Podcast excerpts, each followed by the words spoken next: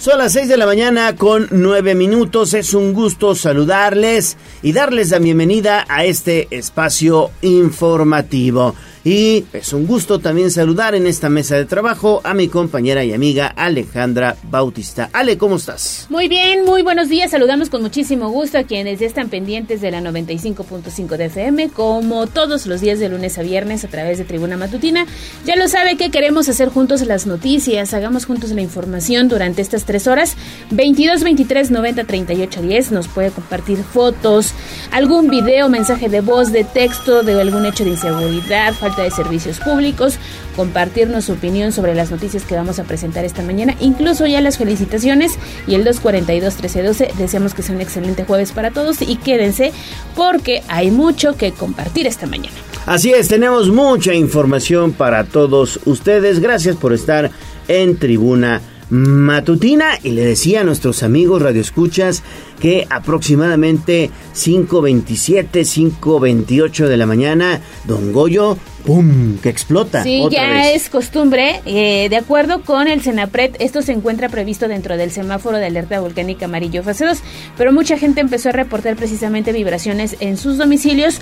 Camino a la estación y si ustedes salen por la ventana verán tremenda fumarola.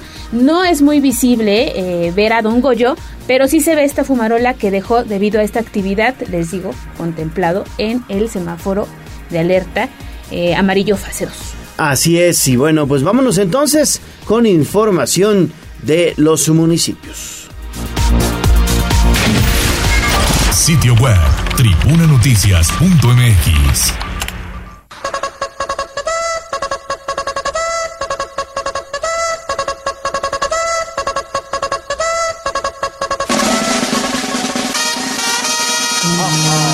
allá del pueblo y la zona conurbada.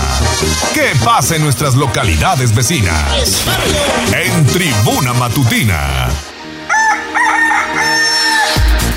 Hacemos enlace con Daniel Jacome porque desafortunadamente sube a nueve ya el número de personas paisanos que desafortunadamente fallecieron tras el accidente carretero allá en el estado de Nayarit. ¿No es así, Daniel? Te saludo con gusto. Buenos días. ¿Qué tal, Gallo? Te saludo con gusto, al igual que al auditorio de Puebla, Atlixco y municipios de la Mixteca. Efectivamente, Gallo, el número de poblanos muertos tras un accidente eh, carretero registrado en el estado de Nayarit subió a nueve, confirmó la Fiscalía General de aquella entidad. Cabe destacar que hasta el día de antier 9 de mayo, las autoridades poblanas habían notificado sobre el deceso de ocho personas originarias del municipio de Acatzingo. Sin embargo, eh, bueno, pues este miércoles se confirmó una muerte más, siendo ya nueve las víctimas fatales. De acuerdo con las autoridades nayaritas, los poblanos que murieron tras la volcadura de un camión de carga sobre la vía eh, Jala Compostela son Marilú Coate Sayas de 33 años, María Concepción Castro Quintero de 30, Gabriela Álvarez López de 26, Juan Diego Luna Castro de 7, Moisés Palacio de Ramos de 57, Darwin Zambrano Cuate de 11, Axel Zambrano de 6, Alberto Zambrano Jiménez de 41 y Josué Gabriel de 2 años únicamente. Eh, es necesario mencionar que en un principio se creyó que los tripulantes fallecidos eran originarios del municipio de Atlixco debido a que el tractocamión en el que viajaban transportaba flores que iban a ser comercializadas en Puerto Vallarta, Jalisco. Sin embargo, luego el secretario de Gobernación de Puebla, Julio Huerta, confirmó que provenían de Acatzingo. Por su parte, el gobernador de Puebla, Sergio Salomón Céspedes Peregrina, indicó a través de sus redes sociales que se mantiene en contacto constante con el mandatario de Nayarit, Miguel Navarro, a quien le agradeció las atenciones médicas que reciben los nueve sobrevivientes poblanos. Se espera que en las próximas horas se dé a conocer mayor información sobre el estado de salud de las personas hospitalizadas en aquella entidad. La información, Gallo.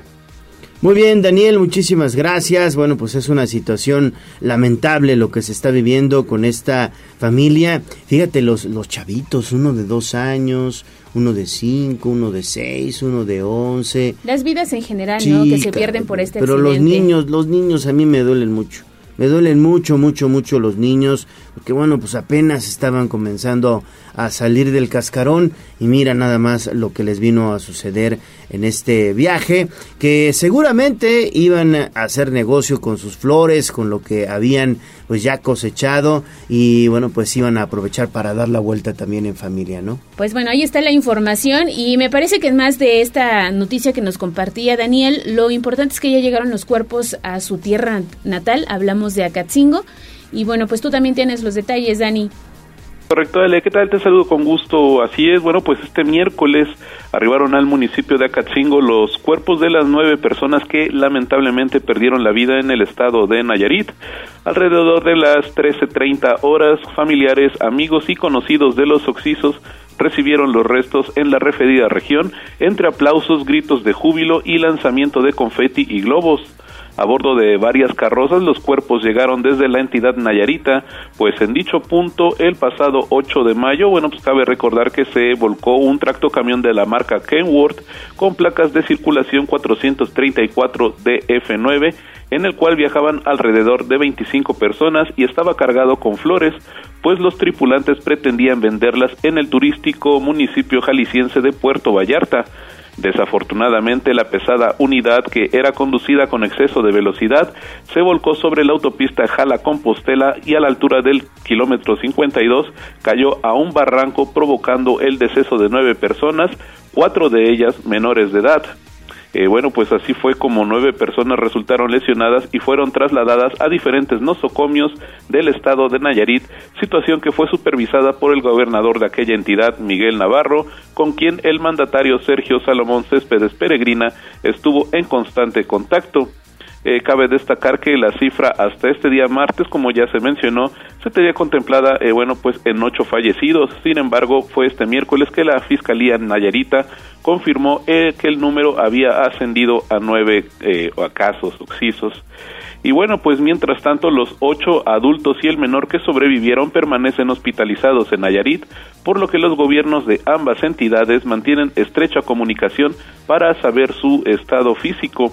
Sobre el conductor de la pesada unidad, eh, bueno, pues se sabe que se encuentra detenido y a disposición de las autoridades ministeriales de aquel estado y se espera que en las próximas horas se defina su situación jurídica. El reporte, Ale. Gracias, Dani, por esta información y pendientes de Código Rojo.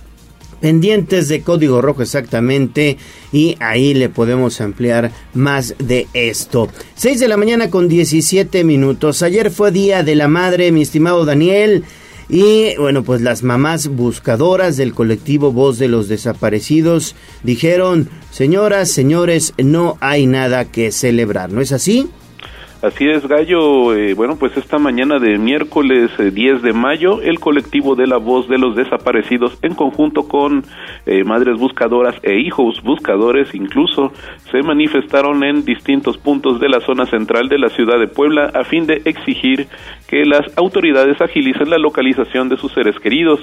El primer punto en el que los manifestantes se congregaron fue frente a las instalaciones de la Fiscalía General del Estado, ubicadas en el cruce del Boulevard 5 Mayo con la calle 31 Oriente, donde se llevó a cabo una misa en honor a las personas desaparecidas. Con ayuda de una camioneta equipada con bocinas y varios altavoces, algunos integrantes del citado colectivo dieron mensajes de clamor de justicia por el extravío forzado de sus familiares y amigos y exigieron, bueno, pues justicia y castigo para los responsables, así como la pronta localización de las víctimas. Posteriormente, a las 11:15 horas, concluyó la manifestación frente a la Fiscalía y el contingente se trasladó sobre el Boulevard 5 de Mayo con dirección a la Comisión de Búsqueda de Personas del Estado de Puebla, donde nuevamente pidieron que sus seres queridos sean localizados. 15 minutos después, los manifestantes se movilizaron hacia Casa Aguayo, donde pidieron que se recibiera un pliego petitorio y para ello cerraron el citado bulevar a la altura de la calle 14 Sur. Y bueno, Gallo fue así como en pleno Día de las Madres varias mujeres desconsoladas y preocupadas por el paradero y estado físico de sus hijos exigieron de manera pacífica que bueno pues se agilice la localización de sus seres queridos y con gritos y mensajes de lucha plasmados en pancartas con fotos de sus allegados. Y esa es la información, Gallo. Muy bien, muy bien, mi estimado Daniel.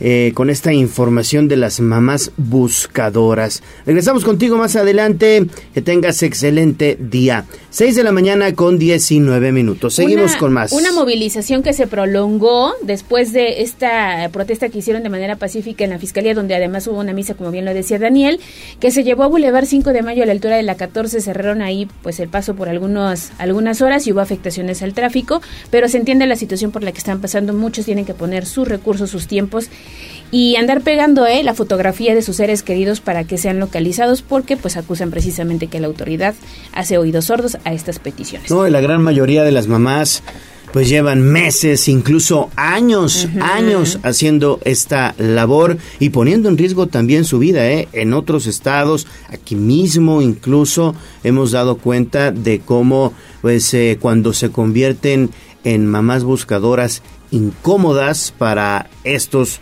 o estas eh, probables delincuentes que pudieran tener ahí algo que ver con la desaparición de su familiar, incluso llegan hasta matarlas. ¿eh? Ahí está el caso de María Luisa Núñez, quien encabeza este colectivo. Oye, que durante años estuvo buscando a su hijo, finalmente lo encontró y hoy eh, congrega un número importante de mujeres y hombres que, como bien lo dices, llevan meses, años, semanas buscando algún familiar. Y bueno, nos cambiamos de información en este momento, vamos a ir a otras cosas, porque el día de ayer tremendo susto se llevaron allá en la zona del centro histórico. Pero hoy se saben las causas de este incendio provocado en un establecimiento de comida que el día de ayer yo creo que sí esperaban una buena venta con motivo del Día de las Madres y desafortunadamente este hecho pues les generó ahí alguna situación, pero tú tienes los detalles. ¿Qué fue finalmente lo que provocó este incendio, Gis? Buenos días. Ale, te saludo con mucho gusto, igual que a nuestros amigos del auditorio, y el chispazo de un aparato electrónico fue el causante de este incendio que se registró la mañana de este 10 de mayo en una marisquería ubicada sobre el portal Iturbide del centro histórico. Y fue lo que informó María del Consuelo Cruz Galindo, secretaria de Seguridad Ciudadana del municipio de Puebla. Por ello, la funcionaria recomendó a las y los ciudadanos mantenerse pendientes de dichos objetos porque son los principales que provocan incendios, no solo en negocios, sino en las casas habitación. Detalló que el siniestro en dicho restaurante ubicado en inmediaciones del zócalo de la capital poblana, pues inició en la cocina. Sin embargo, afortunadamente no trascendió y solo causó daños materiales en el espacio de cuatro por cuatro metros. Indicó que Protección Civil fue quien intervino en el lugar de manera oportuna, mientras que la determinación es competencia de otras instancias. Escuchemos. Sí, fue un incendio que se dio en la, en la cocina de dicho restaurante. Afortunadamente no trascendió, únicamente fue en, un, un, espacio de 4x4 donde hubo daños materiales, eh, principalmente en los aparatos electrodomésticos que se encuentran ahí. Eh, no hubo mayor trascendencia, la intervención fue por parte de Protección Civil Municipal y bueno, eh, aquí la recomendación es estar muy pendientes en, en sus eh, aparatos electrónicos porque pues ahí es donde muchas veces tenemos aquellos chispazos. El reporte, Ale. Gracias, Gise. Pues ahí está. Finalmente la autoridad dio a conocer las causas de este lamentable hecho ocurrido en el corazón de Puebla. Gracias, gracias Gis. Vamos a hacer nosotros pues una pausa y regresamos con más información de la ciudad, precisamente con Gisela Telles. Estamos iniciando Tribuna Matutina. Recuerden que pueden estar en contacto con nosotros al 22 23 90 38 10. Volvemos con más. Vamos a un corte comercial y regresamos en menos de lo que canta un gallo. Para la realización de obras en el centro histórico es necesario cerrar la circulación por tramos en la 10, 12, 14 y 16 Oriente Poniente. Evita circular por la zona. Secretaría de Movilidad e Infraestructura del municipio de Puebla. Calixtos Restaurante. Un nuevo concepto en Puebla, con parrilla, barra de sushi, carta de mariscos y snacks. Contamos con terraza, salón, palapa y áreas verdes con actividades para niños. Y además, somos pet friendly. Teléfono y WhatsApp 2212 660717. Calle Palmas, número 45, Santa Clara, Ocoyucan, a 5 minutos de Lomas de Angelópolis. Síguenos en Instagram y Facebook como Calixtos Restaurante MX. La piedra y chemo activo afectan tu cerebro, te matan las neuronas y son muy adictivos. Yo sé lo que te digo, pues he sido testigo. Piensa más en tu gente, tu vida y tus amigos. Escucha lo que te digo, pues es verdad. El negocio de la droga es algo que termina mal. Escucha bien, hermano, porque esto te hace daño. El negocio de la droga es algo que termina mal. Esto siempre acaba mal, acaba mal. Esto siempre acaba mal. Si necesitas ayuda, llama a la línea de la vida 800-911-2000. En Farmacias Fleming tenemos el regalo perfecto. Descuentos especiales en productos para antienvejecimiento. Consulta a tu médico. Pregunta por productos participantes. Vigencia el 31 de mayo de 2023. Bienestar integral. Farmacias Fleming. ¿Te has preguntado cómo se siente un animal maltratado? No permitas que siga sufriendo en silencio. Si conoces algún caso, repórtalo a Protección Animal 22 22 45 35 27. El maltrato animal es un delito. Secretaría del Medio Ambiente del Municipio de Puebla. La COFESE trabaja para que exista competencia, porque cuando las empresas compiten, tienes más opciones para elegir lo que te convenga. Yo vendo ropa por internet y elijo la plataforma que me cobra menos comisión. Nosotras vendemos en línea, con esta plataforma que es muy fácil de usar. Hemos ganado muchos clientes. Para mi empresa, prefiero la aplicación que entrega más rápido mis productos.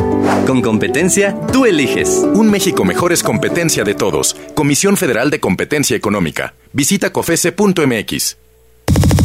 Esta es la magnífica, la patrona de la radio.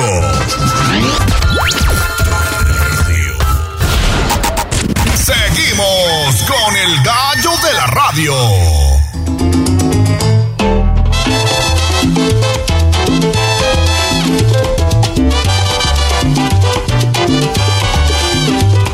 A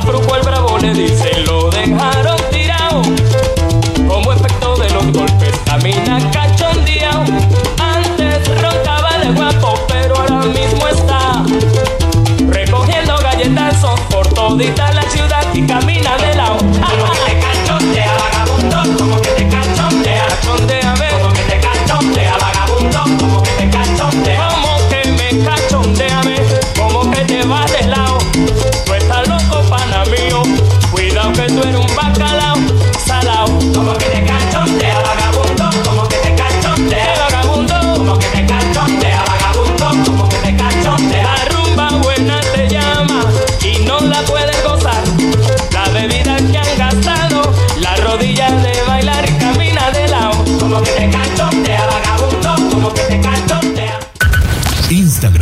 Tribuna Noticias. Mi ciudad es la cuna de un niño dormido. Hablemos de nuestro pueblo. El reporte de la capital poblana. En Tribuna Matutina. 6 de la mañana con 27 minutos. Que no se le haga tarde, por favor. Nosotros seguimos con la información de la ciudad, de nuestro pueblo. Y es que anuncian mantenimiento o prácticamente ya le estarían dando mantenimiento a la comisaría norte de la Secretaría Municipal de Seguridad Ciudadana. ¿No es así, Gis? Te saludo con gusto. Buenos días. Gallo, también te saludo con gusto, igual que a todos nuestros amigos del auditorio. Precisamente la titular de la Secretaría de Seguridad Ciudadana del municipio de Puebla, María del Consuelo Cruz Galindo, pues dio a conocer que la comisaría norte ubicada en Villa Frontera se encuentra cerrada debido a que realizan acciones de mantenimiento. La funcionaria puntualizó que dicho espacio se encontraba en extremo deterioro y por ello entró al programa anual de mantenimiento que tiene la dependencia para precisamente mejorar las condiciones de las y los policías. Indicó que las y los elementos que se encontraban en la comisaría fueron trasladados a otros sitios de la misma Secretaría de Seguridad Ciudadana para que continúen laborando a favor de las y los ciudadanos. Escuchemos. Eh, esto es parte de los programas anuales de donde se encuentra presupuestado el mantenimiento a las, a las diferentes oficinas e instalaciones de la Secretaría. Aquí en este caso, de, en específico de estas instalaciones, si están demasiado dañadas, eh, va a haber un, un, mantenimiento más exhaustivo y precisamente por eso eh, se trasladó a todo el personal en, en otro lugar para efecto de que pudieran trabajar. Aunque no especificó el tiempo en el que se llevarán a cabo las obras, dejó en claro que en cuanto concluyan, el personal regresará al punto, esto con el fin de continuar atendiendo todas las emergencias que surjan en dicha zona de alta incidencia delictiva. El reporte Perfecto, Gis, muchísimas gracias por esta información. Ya le hacía falta por allá su manita de gato a la comisaría norte. Seguimos contigo, Gis. Tenemos más información con Gisela Telles porque hay cambios al interior de la Secretaría de Seguridad Ciudadana y nueva directora en Asuntos Internos, Gis. Así es, Ale. Fíjate que también la titular de la Secretaría de Seguridad Ciudadana, María del Consuelo Cruz Galindo, pues informó que Isabel González Amador es la nueva directora de Asuntos Internos de dicha dependencia. La funcionaria dejó en claro que González Amador cumplió con el procedimiento de entrega-recepción correspondiente, tomó el cargo y ya trabaja en dicha área. Una vez que dejó en claro, el alcalde Eduardo Rivera Pérez avaló el perfil, mismo que cumple con todos los requisitos necesarios. Y es importante mencionar que el 18 de abril, Adán Domínguez Sánchez, gerente de gobierno y gestión, dio a conocer que Neida Karina Romero Rodríguez decidió renunciar a esta pues dirección de asuntos internos de la Secretaría de Seguridad Ciudadana por temas personales y por ello pues también el funcionario adelantaba que Cruz Galindo tendría que nombrar a una nueva encargada para seguir con los procedimientos correspondientes, mientras que el presidente municipal daría su aprobación.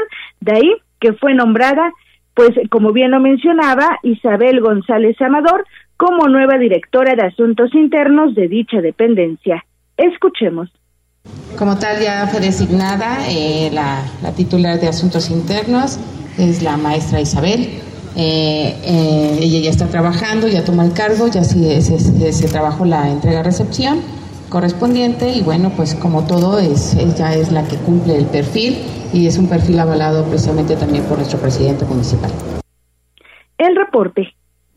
Gracias Gisela por esta información y los detalles en www.tribunanoticias.mx para que también vaya y le eche un vistazo a la nota. Seguimos contigo, Gis. Son las 6 de la mañana con 31 minutos. Bueno, pues ayer fue el Día de la Madre y es una fecha en donde son decenas, decenas las familias que acuden a los cementerios a visitar a las mamás que se adelantaron en el camino. Y en el Panteón Municipal se recibieron a muchas, a muchas familias. ¿No es así, Gis? Así es, Gallo, con flores, palas, picos, botes y también cubetas, cientos de personas arribaron desde las 8 horas de ese miércoles 10 de mayo a los diferentes panteones de la ciudad de Puebla para poder arreglar e incluso decorar el lugar en donde descansan las reinas del hogar, las mamás.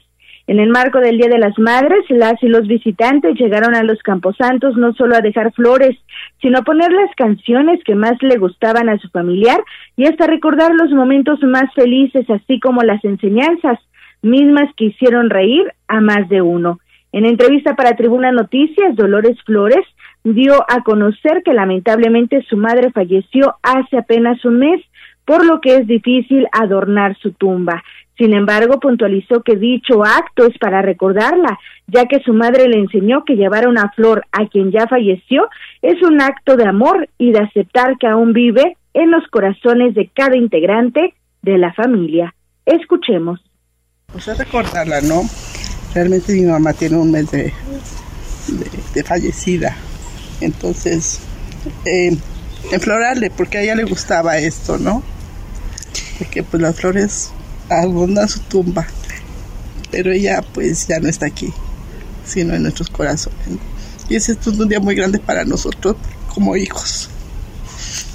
Álvaro Flores señaló que es un día especial como hijo, pues aunque su madre ya no está en este plano, la recuerdan con mucho cariño. Así lo decía. Y para uno como, como hijo también. Y pues ahorita este, con este día tan especial, pues ya no la tenemos con nosotros, pero sí este, para nosotros es muy importante y, y jamás, jamás lo vamos a poder olvidar y siempre vamos a estar acá. Es importante destacar que los ramos de flores en inmediaciones del Panteón Municipal y el francés oscilaba entre 50 y 2 mil pesos dependiendo el número y también el tipo de flores que, que llevará pues este mismo adorno además de la decoración. Asimismo se, se comercializaron por unidad, es decir, 25 pesos el girasol, 15 pesos las gerberas, 25 pesos las lilis, entre otros, mientras que los rollos de nubes en 100 pesos y de gladiolas en 80 pesos y fueron más o menos los precios que se ofrecían en inmediaciones precisamente del Panteón Municipal y también del francés durante este Día de las Madres. El reporte. Perfecto, perfecto, Gis, pues muchísimas gracias.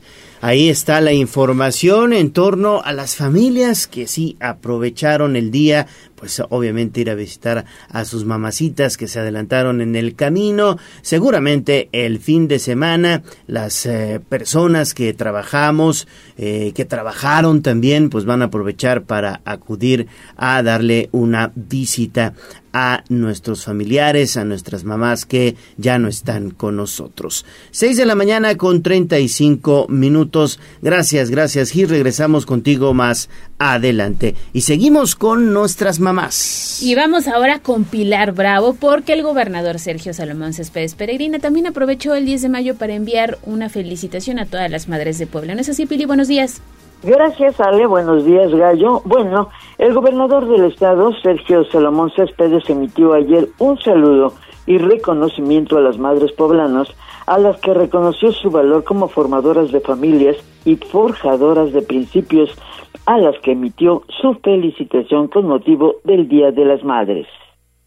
Aprovecho esta tribuna para mandar una felicitación muy, muy fuerte, muy importante a todas las madres de nuestro estado, en su país, donde creo que vale mucho la pena que en el marco de este gran festejo podamos reencontrarnos en familia, podamos encontrar nuestros valores, entendiendo que esto es parte de nuestra herencia, más que una tradición, es una forma de hacer comunidad, de poder generar nuevamente en ello más valores y reencontrarnos con nuestra esencia y que eso permita que nuestra sociedad siga avanzando. Yo sí creo firmemente que la mujer y las madres son el eje central de cualquier familia y por lo tanto de cualquier sociedad. Muchas felicidades a todas. Y bueno, pues esa fue la felicitación por parte del gobernador del estado, aunque también hubo otros políticos que salieron a felicitar a las madres, como fue el senador Alejandro Armenta, que para conmemorar la fecha acudió al Zócalo y regaló plantas de flores de diversas variedades para felicitarlas en su día. El reporte, Gallo. Perfecto, Pili, muchísimas gracias por la información. Regresamos contigo más adelante. Son las 6 de la mañana con 37 minutos. Vamos a hacer una nueva pausa y volvemos ya con tu voz, lo más importante, la voz de los poblanos. Vamos a un corte comercial y regresamos en menos de lo que canta un gallo. Esta es la magnífica, la patrona de la radio.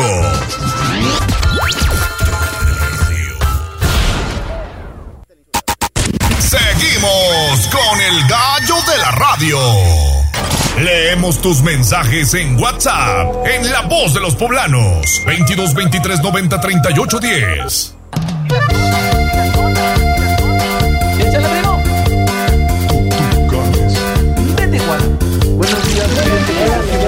Esta es la voz de los poblanos.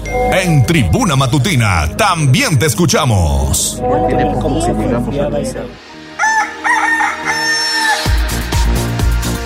Estamos de vuelta en Tribuna Matutina, faltan 20 minutos para las 7 de la mañana y vámonos inmediatamente con la voz de los poblanos. Ya empezaron los mensajes, obviamente muchas personas ya están en contacto con nosotros. ¿Qué tenemos, Ale? Tenemos ya varios mensajitos, como bien lo comentas, al 22 23 90 38 10. Agradezco esta mañana la terminación 40 57 que nos dice muy buenos días. Quiero reportar nuevamente que por segunda semana en la Escuela Centro Escolar Frida Kahlo en Cuautlancingo no hubo clases. La molestia es que ya va terminando el ciclo escolar y los niños están perdiendo pues mucho el tiempo. Ya pasé el reporte a la Secretaría de Educación Pública, pero espero que ustedes también lo puedan pasar al aire y que le den seguimiento a este caso porque los padres de familia ya no sabemos qué hacer. Pues ahí ojo para la autoridad educativa, dos semanas sin clases en esta institución ubicada en la zona de Cuautlancingo. en la zona de Cuautlancingo. ¿Dónde está? Pues digo, es muy fácil googlear. Este, ahorita lo ponemos y le doy la ubicación exacta, pero es la institución Frida Kahlo que Frida- se ubica en Frida Kahlo. Perfecto.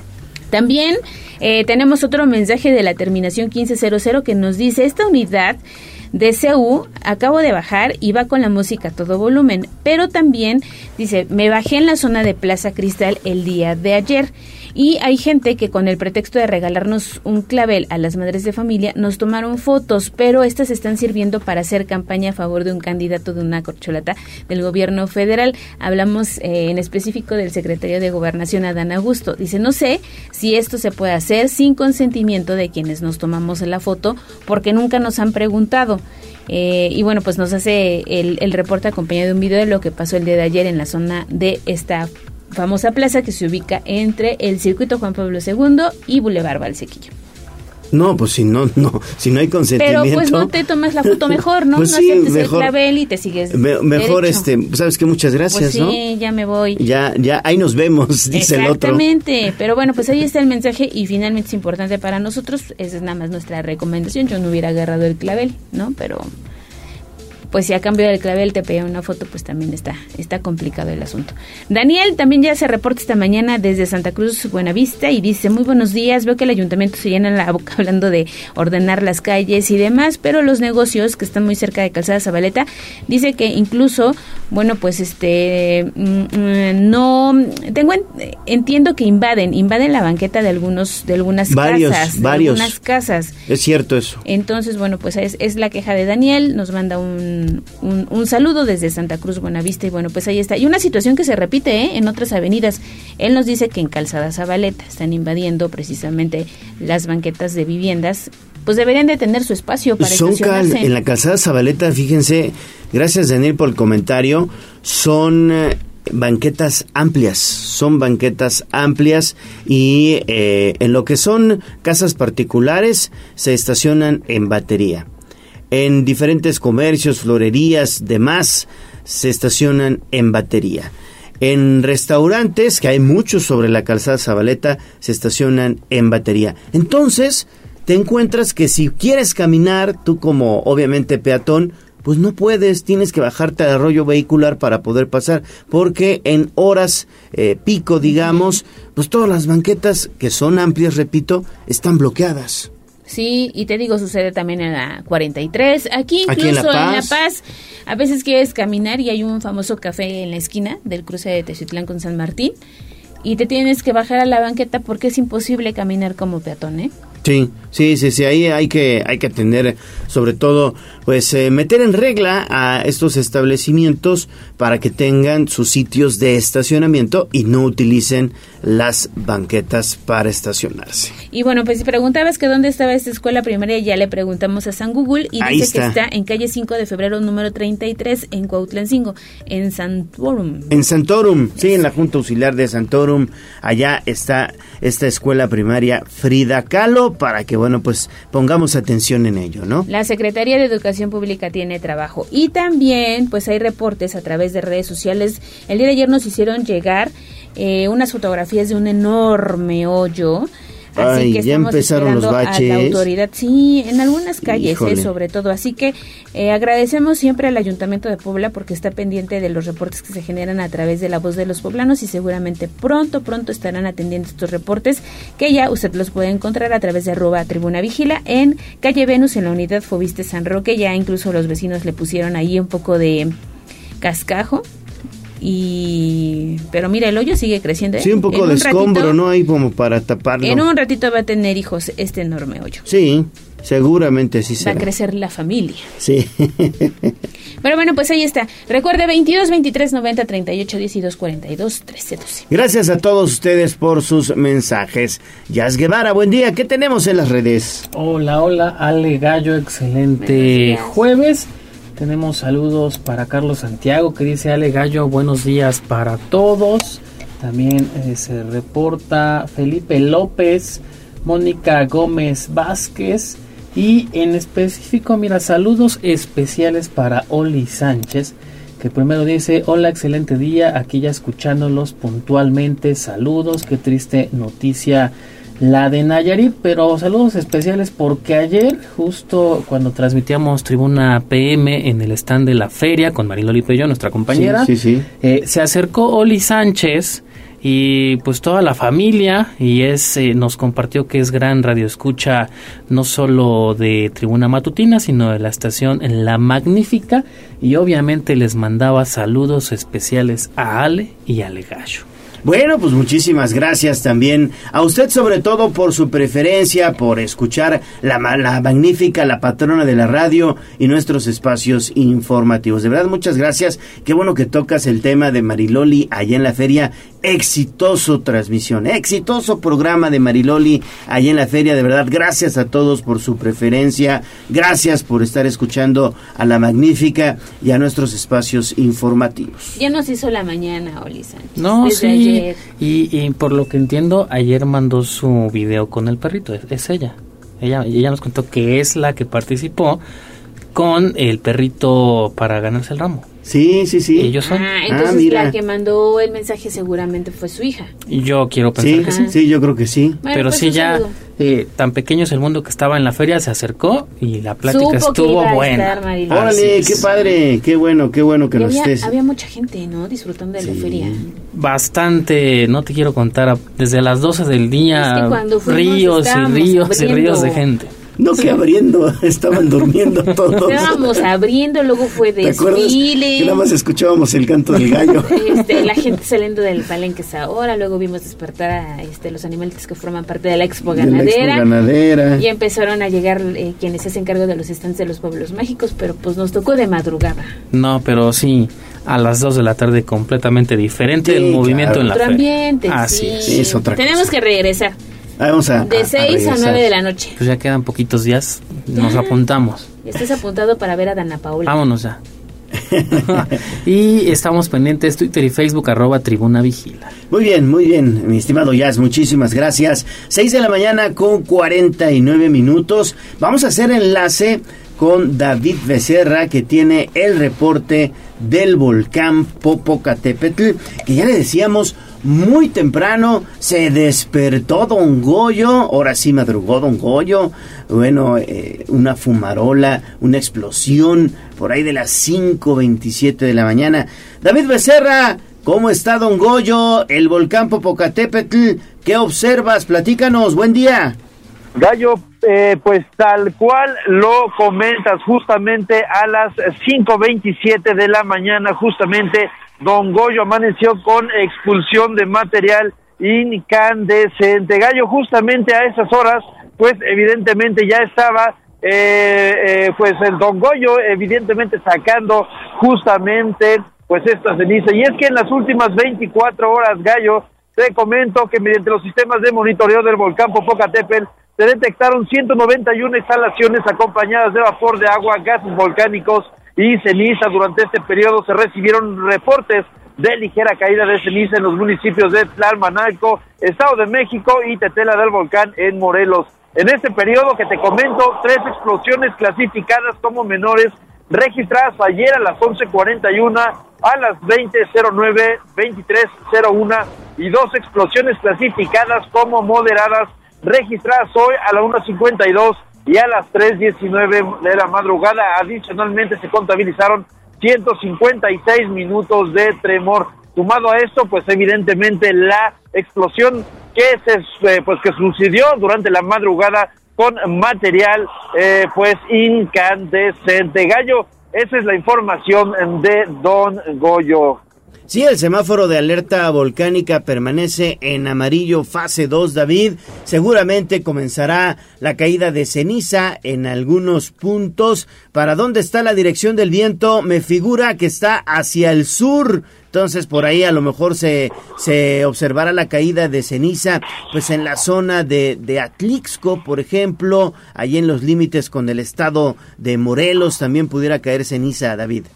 Es correcto, Gallo, justamente para esa zona y le comentaba, eh, pues comentábamos que durante el fin de semana, el día sábado por la noche, tuvimos la oportunidad de ir en carretera justamente por esta zona de Atlixco y pues se veía como una película de eh, volcanes, este el pico de Dante que ya se ve la ceniza en el faro marcándose. Entonces sí, la caída de ceniza sigue siendo predominante, tenerlo muy, muy en cuenta, Gallo, eh, cubrir nariz y boca sobre todo para evitar infecciones en vías respiratorias. Gallo, la información.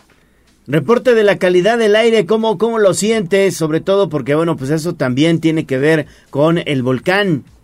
Fíjate, Gallo, que a pesar de que ha estado cayendo, pues precisamente ceniza y sobre todo también eh, un poco con ayuda de las eh, precipitaciones que se han estado eh, generando durante estos últimos días, cuatro de los cinco monitores que se encuentran a lo largo, pues justamente de la ciudad de Puebla, están registrando calidades o puntajes moderados en cuestión de calidad de aire, sobre todo, por ejemplo, en Aguasanta es el puntaje más alto que llega a alcanzar para partículas PM10 y es de 96.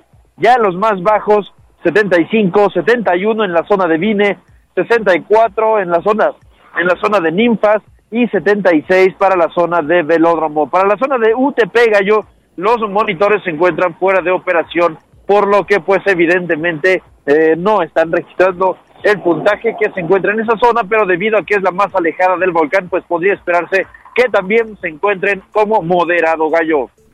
Perfecto, David, muchísimas gracias. 653. Y rápidamente ya andas patrullando la ciudad. ¿Y qué tienes, David? ¿Qué te encontraste? Estamos en la zona de Villa Frontera. Ale, te saludo con muchísimo gusto. Eh, una carambola de cuatro vehículos es lo que se registró en este punto.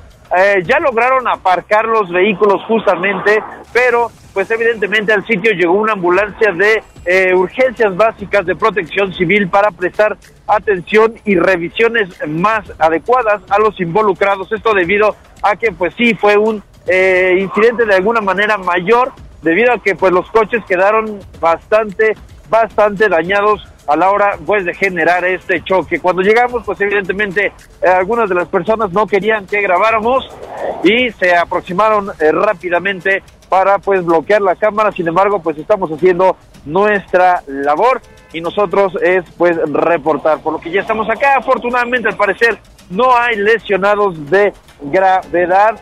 Eh, por un, algún momento los vehículos estuvieron bloqueando justamente uno de los carriles de la autopista. Sin embargo, como les comento, pues estos ya pudieron eh, orillarse justamente para evitar bloquear y también generar un mayor daño, evidentemente, o un mayor incidente por algunos vehículos que puedan eh, no verlos a la hora de eh, llegar a este punto y impactarlos también de una manera adecuada. En estos momentos, los cuatro involucrados conductores y también, pues evidentemente, sus tripulantes ya se pusieron eh, de acuerdo para, al parecer, llegar a un acuerdo entre ellos y comienzan a mover los vehículos para no estar en este punto pues debido a que llegarían las autoridades y ya también meterían un poco de mano, ellos decidieron hacer esa situación.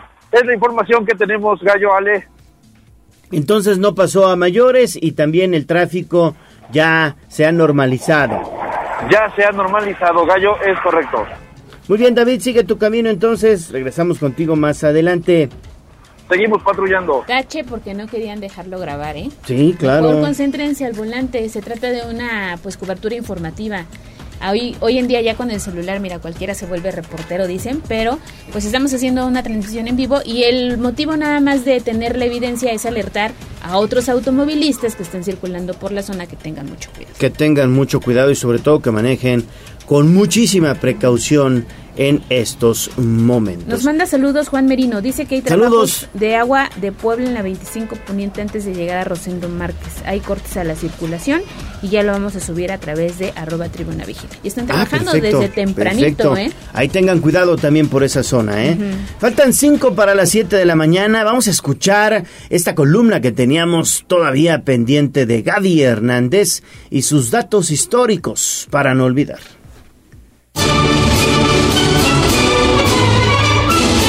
Ale, Leonardo, muy buenos días. Esta semana quiero hablar acerca de la celebración del Día de las Madres.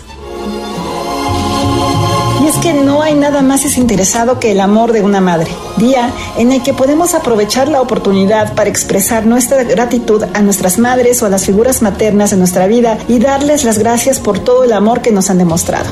El Día de la Madre se celebra en gran parte del mundo, pero en fechas distintas para cada país. Al contrario de lo que se suele pensar, la tradición de celebrar el Día de la Madre no tiene su origen en la época contemporánea. De hecho, las civilizaciones antiguas ya rendían culto a la figura de la madre. La palabra madre ha estado en el vocabulario desde tiempos de la antigua Roma. La Real Academia Española registra su origen etimológico del latín mater, que significa madre, pero también matriz o materia prima. Sin embargo, el primer registro de esta festividad proviene de la antigua Grecia, donde se rendía culto a Rea, quien no solo era la diosa de la fertilidad y la maternidad, sino que era considerada como la madre de los dioses, por haber dado a luz a Estia, Hades, Demeter, Poseidón, Hera y Zeus. Es por ello que cada año, al inicio de la primavera, los griegos celebraban un festival para venerar a esta deidad. Asimismo, en Roma se realizaban rituales similares para homenajear a Cibeles, diosa de la tierra, y en Egipto se honraba a Isis, la gran diosa madre. Durante siglos, culturas como la cristiana conservaron esta tradición para conmemorar a la Virgen María. En el siglo XVII en Inglaterra ya se celebraba un día llamado Domingo de Servir a la Madre. Los empleados no laboraban y tenían permiso de visitarlas. Algunos colonos ingleses en América conservaron esta tradición, aunque no a gran escala. Lejos de estas tradiciones religiosas, en Estados Unidos esta celebración surgió luego de que una activista norteamericana llamada Anna Jarvis luchara y escogiera esta fecha en conmemoración al fallecimiento de su madre en 1905. Jarvis indicó que debía existir una fecha dedicada a honrar a todas las madres y agradecer el amor de ellas hacia la familia e hijos. En 1914 se aprobó oficialmente el Día de la Madre, declarándose fiesta nacional por el Congreso de los Estados Unidos y por el presidente Woodrow Wilson. Más tarde, alrededor de 40 países adoptaron la fecha del Día de las Madres el segundo domingo de mayo. No obstante, algunas naciones lo conmemoran en diferentes meses.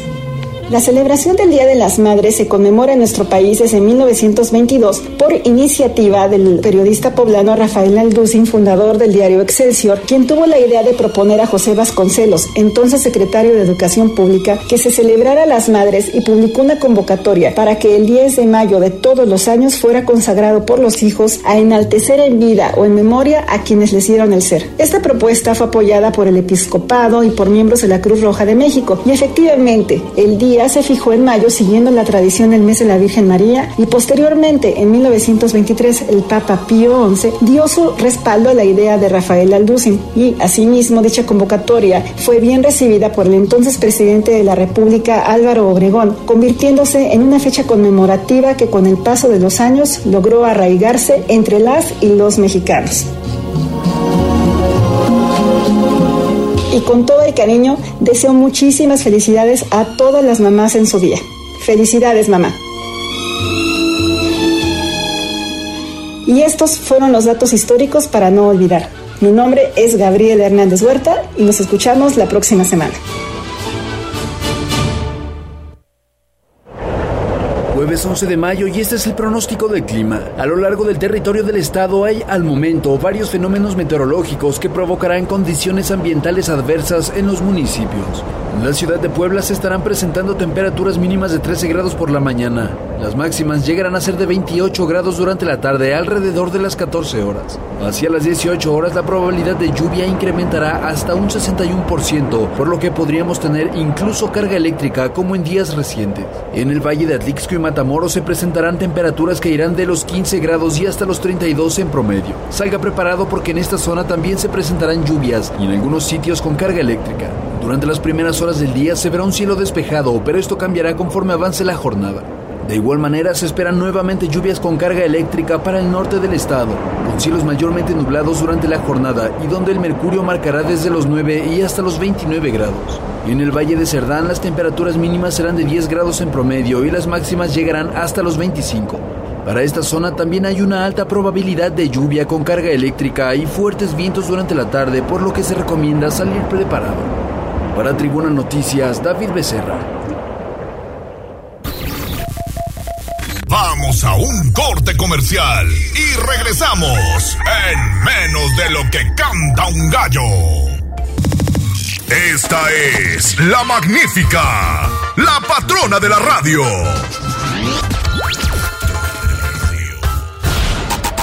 Seguimos con el gallo de la radio. Leemos tus mensajes en WhatsApp, en La Voz de los Poblanos, 22 23 90 38 10.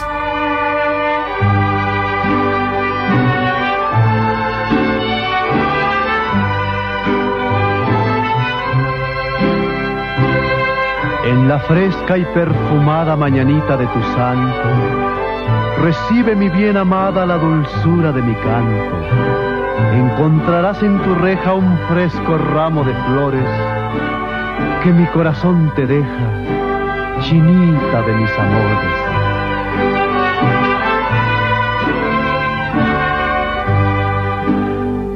Estas son Como todos los días estamos escuchando ya las tradicionales mañanitas porque el gallo de la radio, la voz de los poblanos y tribuna matutina obsequia un pastel mediano de pastelería 520 la hora del postre. A ti que estás de santo, de cumpleaños o de aniversario, únicamente ponte en contacto con nosotros, mándanos tu mensaje de voz al 2223 90 38 10 y dinos por qué quieres este pastel mediano, ¿eh? Mediano para que festejes en familia. Hoy a quién celebramos? Hoy el Santoral marca una felicitación muy especial a quienes llevan el nombre de Amparo, así que un abrazo muy especial para todas ellas.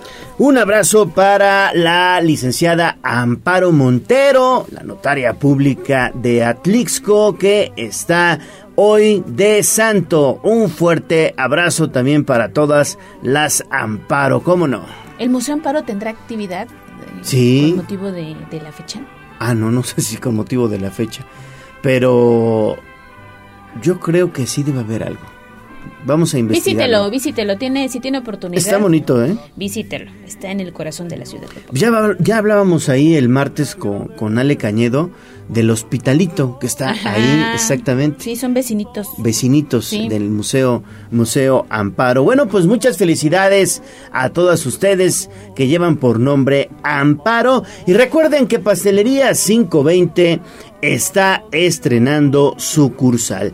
Nueva sucursal ahora la sucursal Santa Clara, que está allá en Lomas de Angelópolis 3, en el corredor gastronómico Cascata. Ya está abierta para todos ustedes en calle Hidalgo 210 en Santa Clara, Ocoyucan, repito, corredor gastronómico Cascata, nueva sucursal de pastelería 520 la hora del postre y tienen servicio a domicilio a toda la zona de Lomas de Angelópolis a través del número celular 221 841 38 97 221 841 38 97 Pastelería 520 es la tradición de una nueva generación. Felicidades.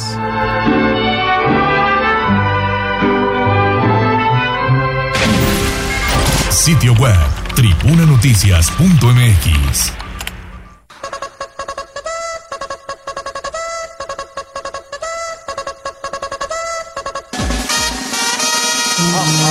Más allá del pueblo y la zona conurbada. ¿Qué pasa en nuestras localidades vecinas? En Tribuna Matutina. 7 de la mañana con 6 minutos. Hacemos enlace hasta Tlixcula Mixteca Poblana con Jessica Ayala. Mi estimada Jessie, ¿cómo amanecieron? ¿Qué dice el volcán Popocatépetl? Dicen que por allá se cimbraron las ventanas. ¿Qué tal, Leo? ¿Cómo estás? Muy buenos días.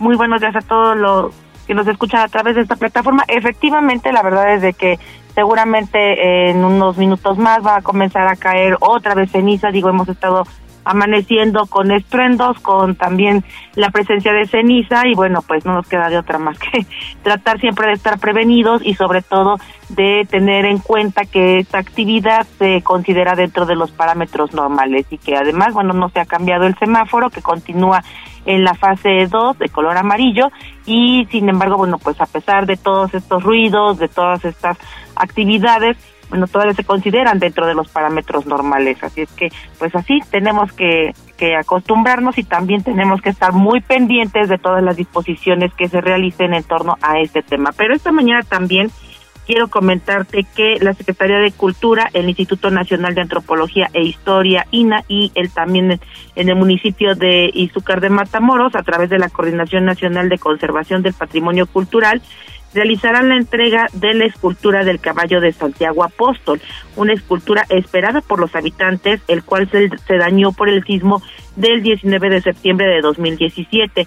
Hay que recordar que también la imagen de Santiago Apóstol se vio muy dañada, tuvieron que hacer una intervención muy importante a nivel nacional y bueno, pues ya regresó la escultura, lo que no se pudo recuperar fue el caballo, pero el INA México que fue la encargada de realizar esta estructura, esta, esta escultura y bueno, ya la regresan para este día viernes. En este mismo sentido, platicamos con la presidenta municipal Irene Olea, quien dio a conocer que los habitantes pues se encuentran muy contentos por este trabajo y también pues estarán presentes en esta entrega y la llegada del caballo de Santiago Apóstol para que pueda ser nuevamente venerado. Vamos a escuchar parte de esta entrevista.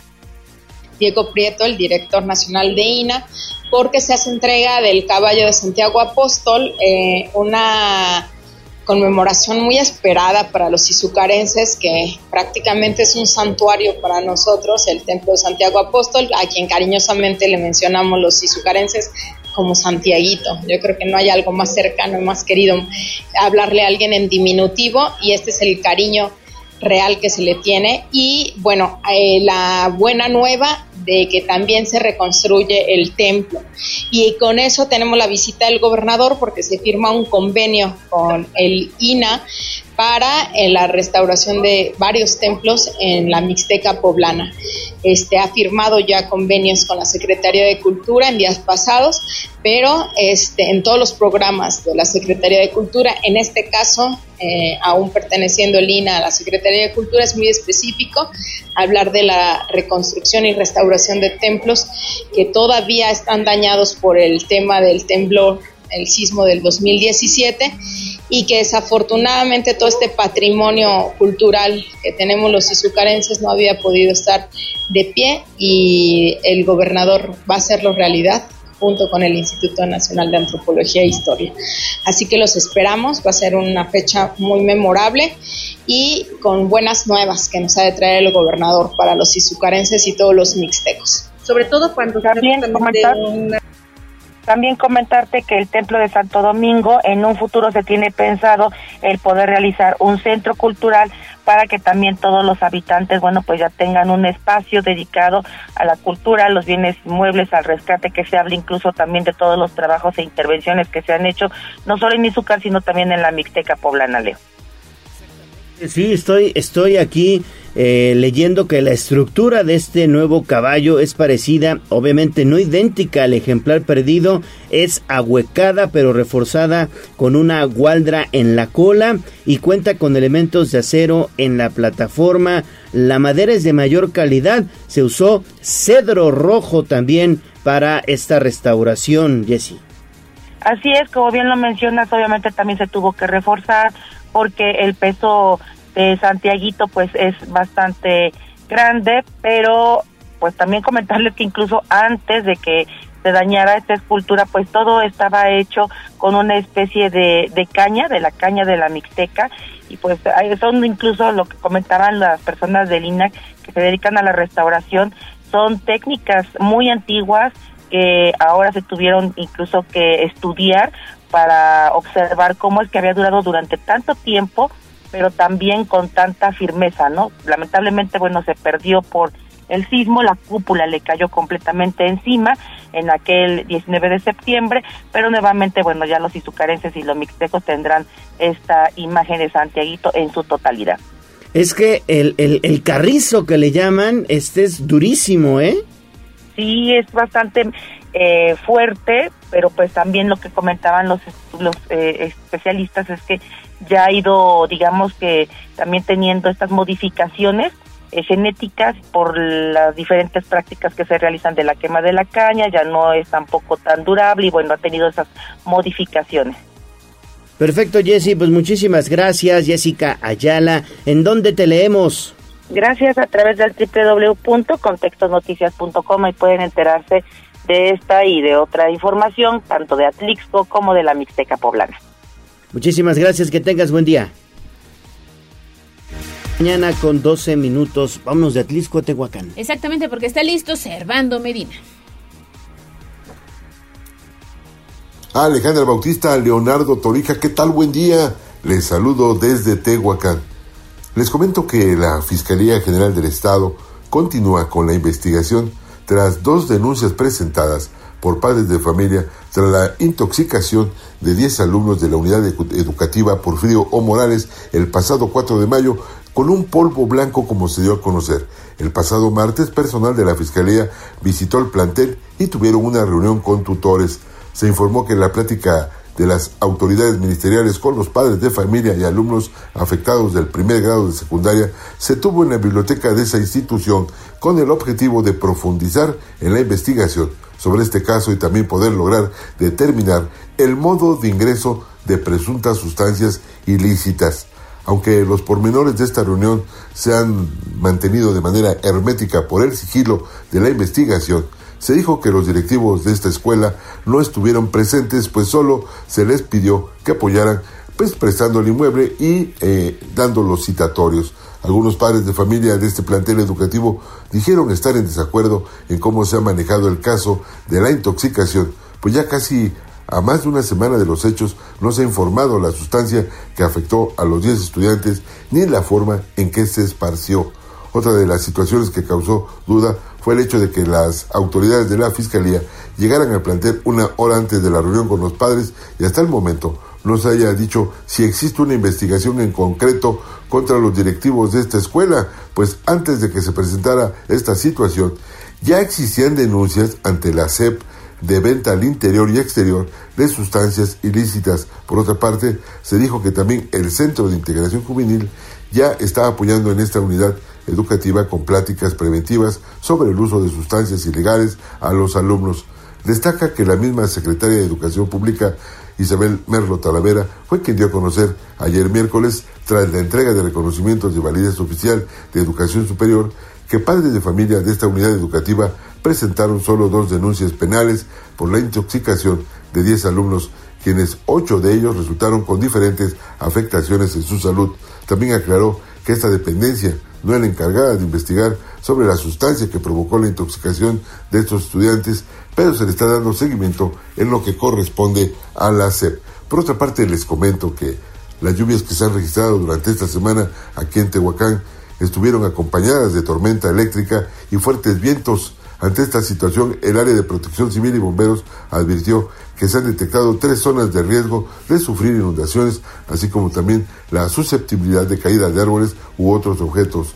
Jerónimo Mercado Cañedo, director de Protección Civil y Bomberos, refirió que los puntos vulnerables de registrar anegaciones durante las precipitaciones pluviales son las que se encuentran aledañas al red de Valsequillo, como la 37 Poniente y la zona sur de Tehuacán siendo más de 10 colonias en vulnerabilidad las que se monitorean a través del Comité Boca Tormenta, integrada por varias dependencias municipales. Abundó que el pasado lunes, durante la lluvia, se reportaron tres árboles caídos derivados del reblandecimiento de la tierra y los fuertes vientos de más de 60 kilómetros por hora. También durante esta eventualidad se requirió de la colaboración del personal de la Comisión Federal de Electricidad, ya que los cables de alta tensión representan un riesgo para el retiro de esos árboles. Reconoció que la basura que se deja también en la vía pública se, eh, representa un factor de riesgo durante las lluvias porque tapa los drenajes o bocas de tormenta y ocasiona inundaciones en las vialidades. Durante la precipitación que se registró ayer miércoles, la caída de, de, un rayo sobre un pino ubicado en el fraccionamiento cultural ocasionó que se incendiara porque lo que ante esta razón tuvo que intervenir personal de protección civil y bomberos. Hasta acá mi reporte y que tengan un excelente día. Muchísimas gracias, Servando. Que tengas excelente día. Nosotros vamos a pausa y regresamos con más información.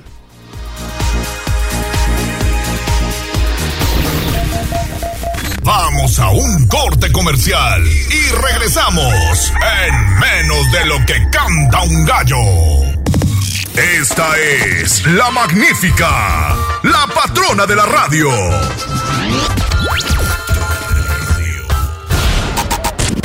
Seguimos con el gallo de la radio. Sitio web, tribunanoticias.mx. Dos fuentes de aprendizaje, que es el hogar y la escuela. Si falla una, la otra no funciona. Es sencillamente como el box Usted tiene muy buena izquierda, pero si no sabe rematar con la derecha, pues todo está perdido. Así es en la vida. 7 de la mañana con 20 minutos, ya escucharon, vámonos con información de la educación y tenemos en la línea telefónica al profesor Miguel López Serrano, él es director de deporte y cultura física de la BUAP. ¿Cómo estás maestro? Qué gusto saludarte, muy buenos días. Buenos días, muy bien, gracias, gracias a ustedes, aquí a sus órdenes. Gracias por la comunicación. Oiga, pues viene un importante partido de básquetbol con mundialistas. A ver, platíquenos, por favor.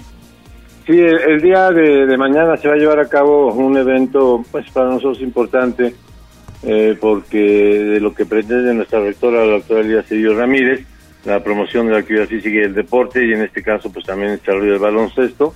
Por eso, para nosotros es importante que mundialistas de baloncesto vengan a nuestra universidad a dos eventos importantes. El primero, el día de mañana a las 10, a las 10 va a haber una eh, clínica con los jugadores mundialistas, con nuestros equipos selectivos, con la gente que llegue, con, con los de la Facultad de, Cultura Física. De 10 a 12 van a estar dándonos pues una clínica eh, de cómo entrenan ellos, de cómo son las jugadas, los fundamentos. Y a las 6 de la tarde va a haber un partido un tanto eh, importante y interesante porque en el primer tiempo vamos a ver cómo juegan ellos como equipo y contra nuestra selección, que obviamente está por decirlo, que el equipo de, de la selección va a tener una importante ventaja, pero en el segundo tiempo se van a dividir de tanto de un lado como del otro, la gente que venga de los seleccionados se, se integrarán con los nuestros y ya el segundo tiempo va a ser un tanto importante, va a ser interesante estar viendo este evento de baloncesto. Son dos, el partido de baloncesto y a las 10 de la mañana el, la clínica de, de básquetbol. ¿Tiene costo? Para poder asistir, quienes están interesados tendrán que pagar una cuota de recuperación. En la clínica no, aunque sí está un tanto limitado, sobre todo eh, para nuestros eh, equipos representativos pero no no hay que pagar ninguna cuota y inclusive también para la tarde el partido de la tarde no hay que pagar ninguna entrada la entrada es libre es gratis eh, con la idea de que pues se promueva en toda la comunidad universitaria y también la comunidad poblana.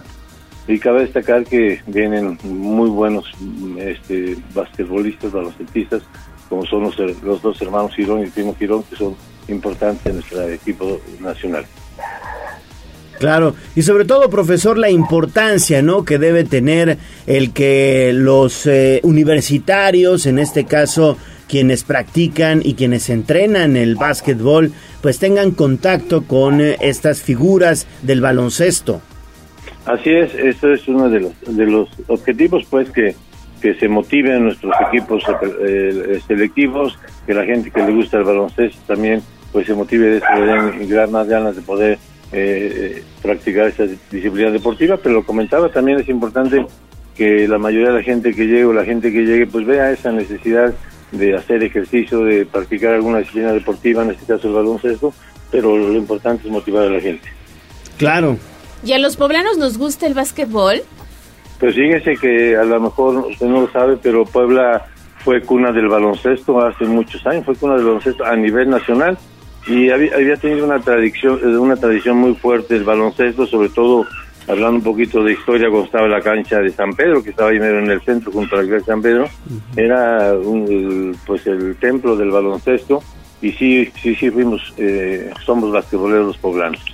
Claro, ahí en la cancha de San Pedro, luego en el gimnasio Miguel Hidalgo, con las abejas de Puebla, que ahí también tuvieron alguna tradición en los años 80, en los años 90 y eh, hoy el básquetbol universitario, ¿no? Que finalmente es al que hay que apostarle, por ejemplo, el básquetbol universitario que están practicando las universidades privadas, pero también en las universidades eh, públicas, digamos, hay que apostarle al básquetbol. Así es, efectivamente eso es lo importante de esto en, lo que se refiere al baloncesto porque usted bien lo ha dicho, el, básquetbol en las, en las universidades privadas, pues sí tiene un plus en el sentido de las becas, de la entrada libre, y pues aquí en nuestra universidad que no pasa el examen no puede entrar, y eso limita un poquito, pero pues eso no quiere decir que no le echemos ganas, que nuestros deportistas no den al 100% y que por esto estos, eh, estos eventos para motivar a la gente, no solamente de nuestra universidad, sino de otras eh, gente que ahorita viene ya se acerca al proceso de inscripción, que se animen a, inscribirse a nuestra universidad y de esta manera pues poder representar a la misma. Muy bien, pues profesor Miguel López Serrano, director de Deporte y Cultura Física de la UAP, mucho éxito en estas clínicas, en este partido de baloncesto y nosotros seguimos pendientes de lo que se genere allá en nuestra máxima casa de estudios. Gracias. Al contrario, gracias a ustedes y los esperamos allá en el gimnasio, en la arena, Ignacio Manuel Altamirano. Buenos Por días. allá nos vemos mañana en punto de las 6 de la tarde.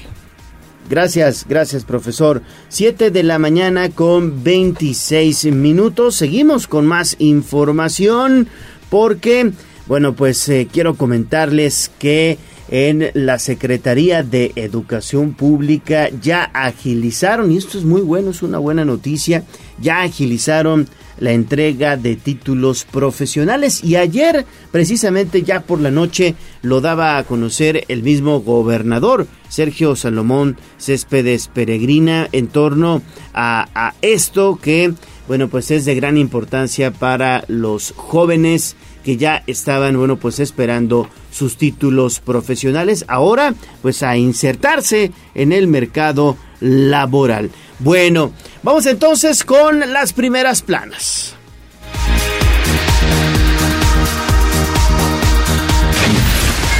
Sitio web, tribunanoticias.mx. Un, dos, tres, cuatro.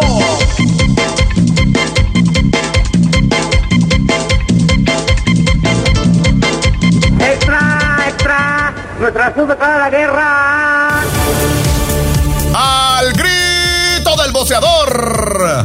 Esto es lo más destacado de la prensa escrita en Tribuna Matutina Nacional. Hacemos enlace con Abigail González. Así es, porque tiene información importante de lo que pasa a nivel nacional. Oye, eh, ahorita muy tempranito estaba viendo eh, lo que tiene que ver con los migrantes, el famoso título 42. Hay una nota muy completa en el portal de casa y lo invito a visitarla porque además en Puebla somos expulsores de migrantes y es un tema importante que no hay que perder de vista. Pero en otra información, un juez pide investigar a Hugo López Gatel, subsecretario de Salud, por esta reacción, dicen, tardía que tuvo con la pandemia de COVID-19. Yo no sé tú qué opinas, Leo, pero este hubo muchos comentarios al inicio de la pandemia y todos eran negativos, ¿eh? A ver, y, y hasta que termina la pandemia, entonces un juez dice, hay que Ah, investigar qué pasó. ya pasó mucho Ya, tiempo no le hagan al cuento, señores. Platícanos, Avi, buenos días. ¿Qué tal, Ale Gallo, amigos del auditorio? Muy buenos días. Efectivamente, pues les comento que un juez federal solicitó al Ministerio Público investigar pues el desempeño de Hugo López Gatel, subsecretario de Salud, pues durante la pandemia de COVID-19, ya que se le señala de falta de cuidado, negligencia y el debido ejercicio de su función pública, lo cual ocasionó la muerte de miles de mexicanos, de acuerdo con el abogado Javier Coelho Tre- Trejo. Y es que a través de un comunicado, Javier anunció que las presuntas omisiones de Hugo López Gatel causaron el deceso de Felipe del Carmen Jiménez Pérez debido a que nunca se decretó la utilización obligatoria del cubrebocas para evitar co- contagios ni se impusieron restricciones en los aeropuertos internacionales o puestos fronterizos. Y es que detalla que hubo circunstancias en que no llevó a cabo el gobierno federal, como lo es el cierre de aeropuertos o bien el exigir pues que a los extranjeros que acudían al territorio mexicano contar con cierta inmunización y también argumentan que nunca se solicitó el uso del cubrebocas a la ciudadanía general.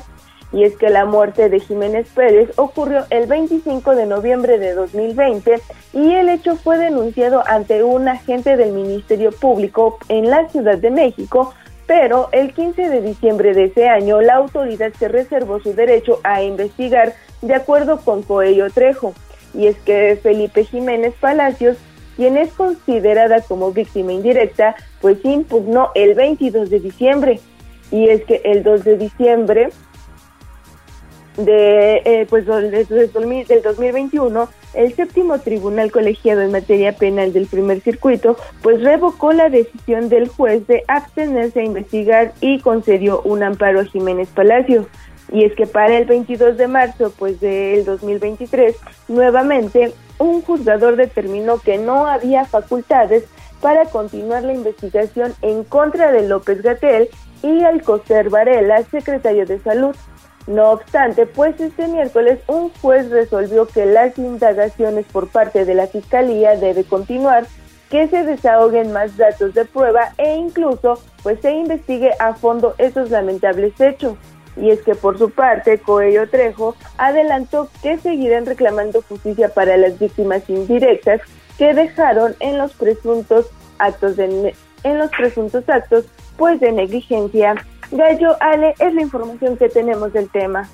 Gracias, Sami, por esta información. Y ya lo mencionabas, mi estimada Ale, en torno al título 42. Es importante, es muy importante esta información que dabas a conocer porque a partir de hoy la frontera entre Estados Unidos y México cierra ya un capítulo y entra en una nueva era. El título 42 es una norma sanitaria que fue impuesta por el gobierno de Donald Trump. Todavía era presidente Trump que permitía las expulsiones en caliente, es decir, sin decir agua va, en caliente, con la excusa de la pandemia para quienes llegaban a la frontera a pedir asilo.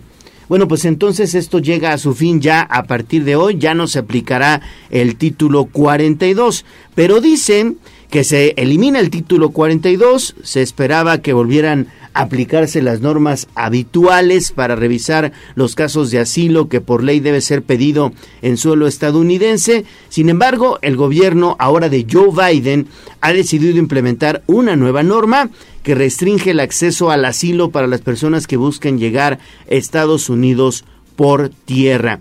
Y ahora tienen que someterse a un registro federal que los pudiera calificar como no aptos para solicitar asilo ahí en la Unión Americana y si cruzan de manera irregular, bueno, pues obviamente ya no tendrán la oportunidad de pedir este asilo a través de una aplicación móvil que es el CBP One, que permite a los inmigrantes concertar citas con las autoridades, exponer sus casos y ya ellos deciden si les dan asilo o no. Solamente hay mil citas diarias. Ese es el ese es el asunto, ¿no? ¿Cuántas personas están en busca precisamente de o hacen el intento, ¿no? Por ingresar de manera legal a Estados Unidos. Oye, además eh, Donald Trump sí hizo pues eco a un discurso de odio contra los migrantes. Vimos muchas agresiones verbales, físicas. Y pues yo no sé qué va a pasar porque muchos centroamericanos pues también están en busca del famoso sueño americano y siguen cruzando la frontera de manera ilegal.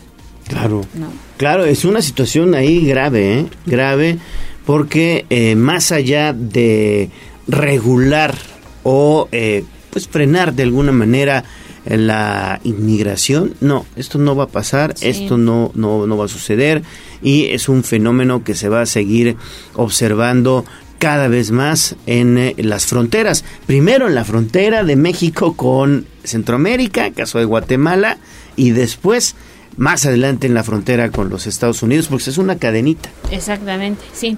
Pues está complicado el asunto, pero le puede echar un vistazo a la nota a través del portal de casa. Y están reportando rápidamente un auto abandonado en la recta Cholula a la altura del SAT. Lo dejaron ahí en un carrito rojo.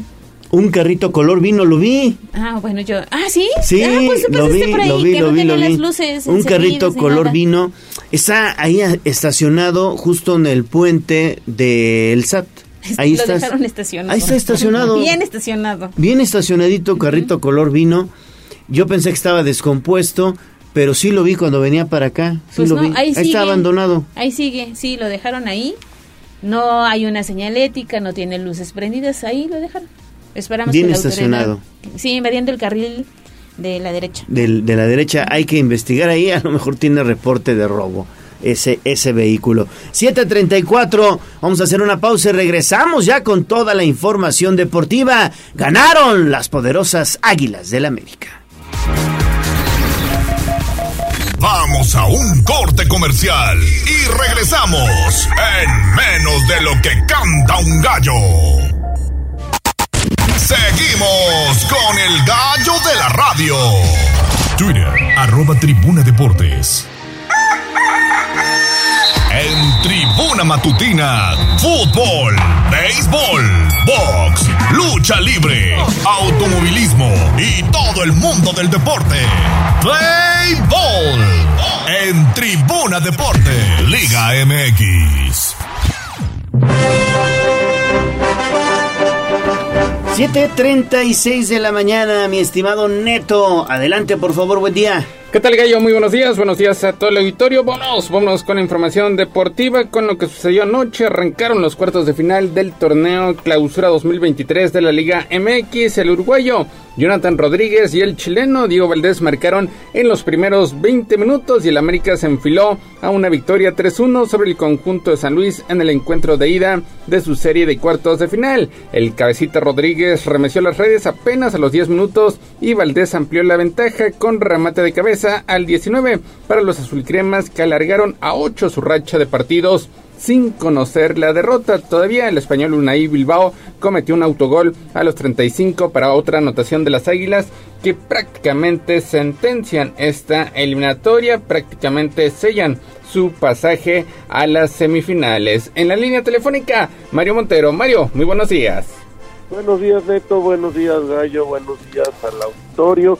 Sí se vio, sí se vio diferente definitivamente este mucha diferencia entre el América y el San Luis, un América que salió serio, que jugó cómodo por momentos, que levantó el pie del acelerador cuando sintió que el partido ya estaba definido, un San Luis que arrancó bien, que por ahí una, un remate al travesaño pudo haber cambiado el partido, un golazo que sí le permite pues en algún momento soñar, pero el América es demasiado equipo. La verdad es que no es una, una llave que ya está definida, es una llave donde San Luis pues hizo lo que pudo, pero la verdad es que la calidad de los delanteros del América es muchísima. El, gol del cabecita es un eh, dechado de técnica individual, luego de ahí eh, pues eh, se dedican eh, Valdés cómodamente, el mismo Henry Martin haciendo muy, muy tranquilos a, acabar con la defensa de San Luis.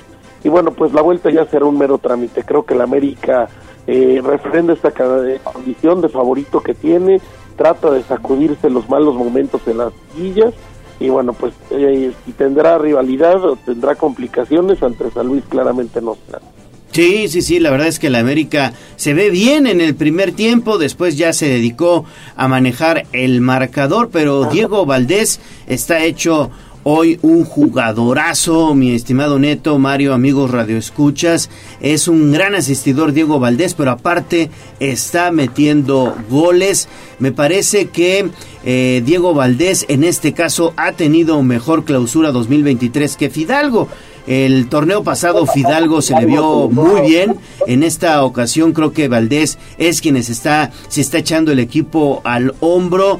Y eh, bueno, pues evidentemente el tener ahí adelante a Henry Martin y a, Cabecita, bueno, pues es una situación que puede preocupar a cualquier defensiva. Lo que, lo que sí me, me pone en desconcierto y me preocupa es el sector defensivo de las Águilas del América. Por un momento se pusieron a sufrir, ¿eh? Se les vio, se les vio mal, principalmente a los defensas centrales, en este caso a Cáceres y a Israel Reyes. Por un momento sí sufrieron con eh, la ofensiva de San Luis. Hubo una jugada donde el delantero, este eh, Moreno, este delantero de color colombiano, entró solo por el centro, solo por el centro, se le fue a los dos centrales y de milagro no fue gol porque remató mal y la mandó al travesaño, Neto. Sí, ahí era cuando el conjunto de San Luis pues tenía sus mejores aproximaciones, aunque pues prácticamente el América sentencia la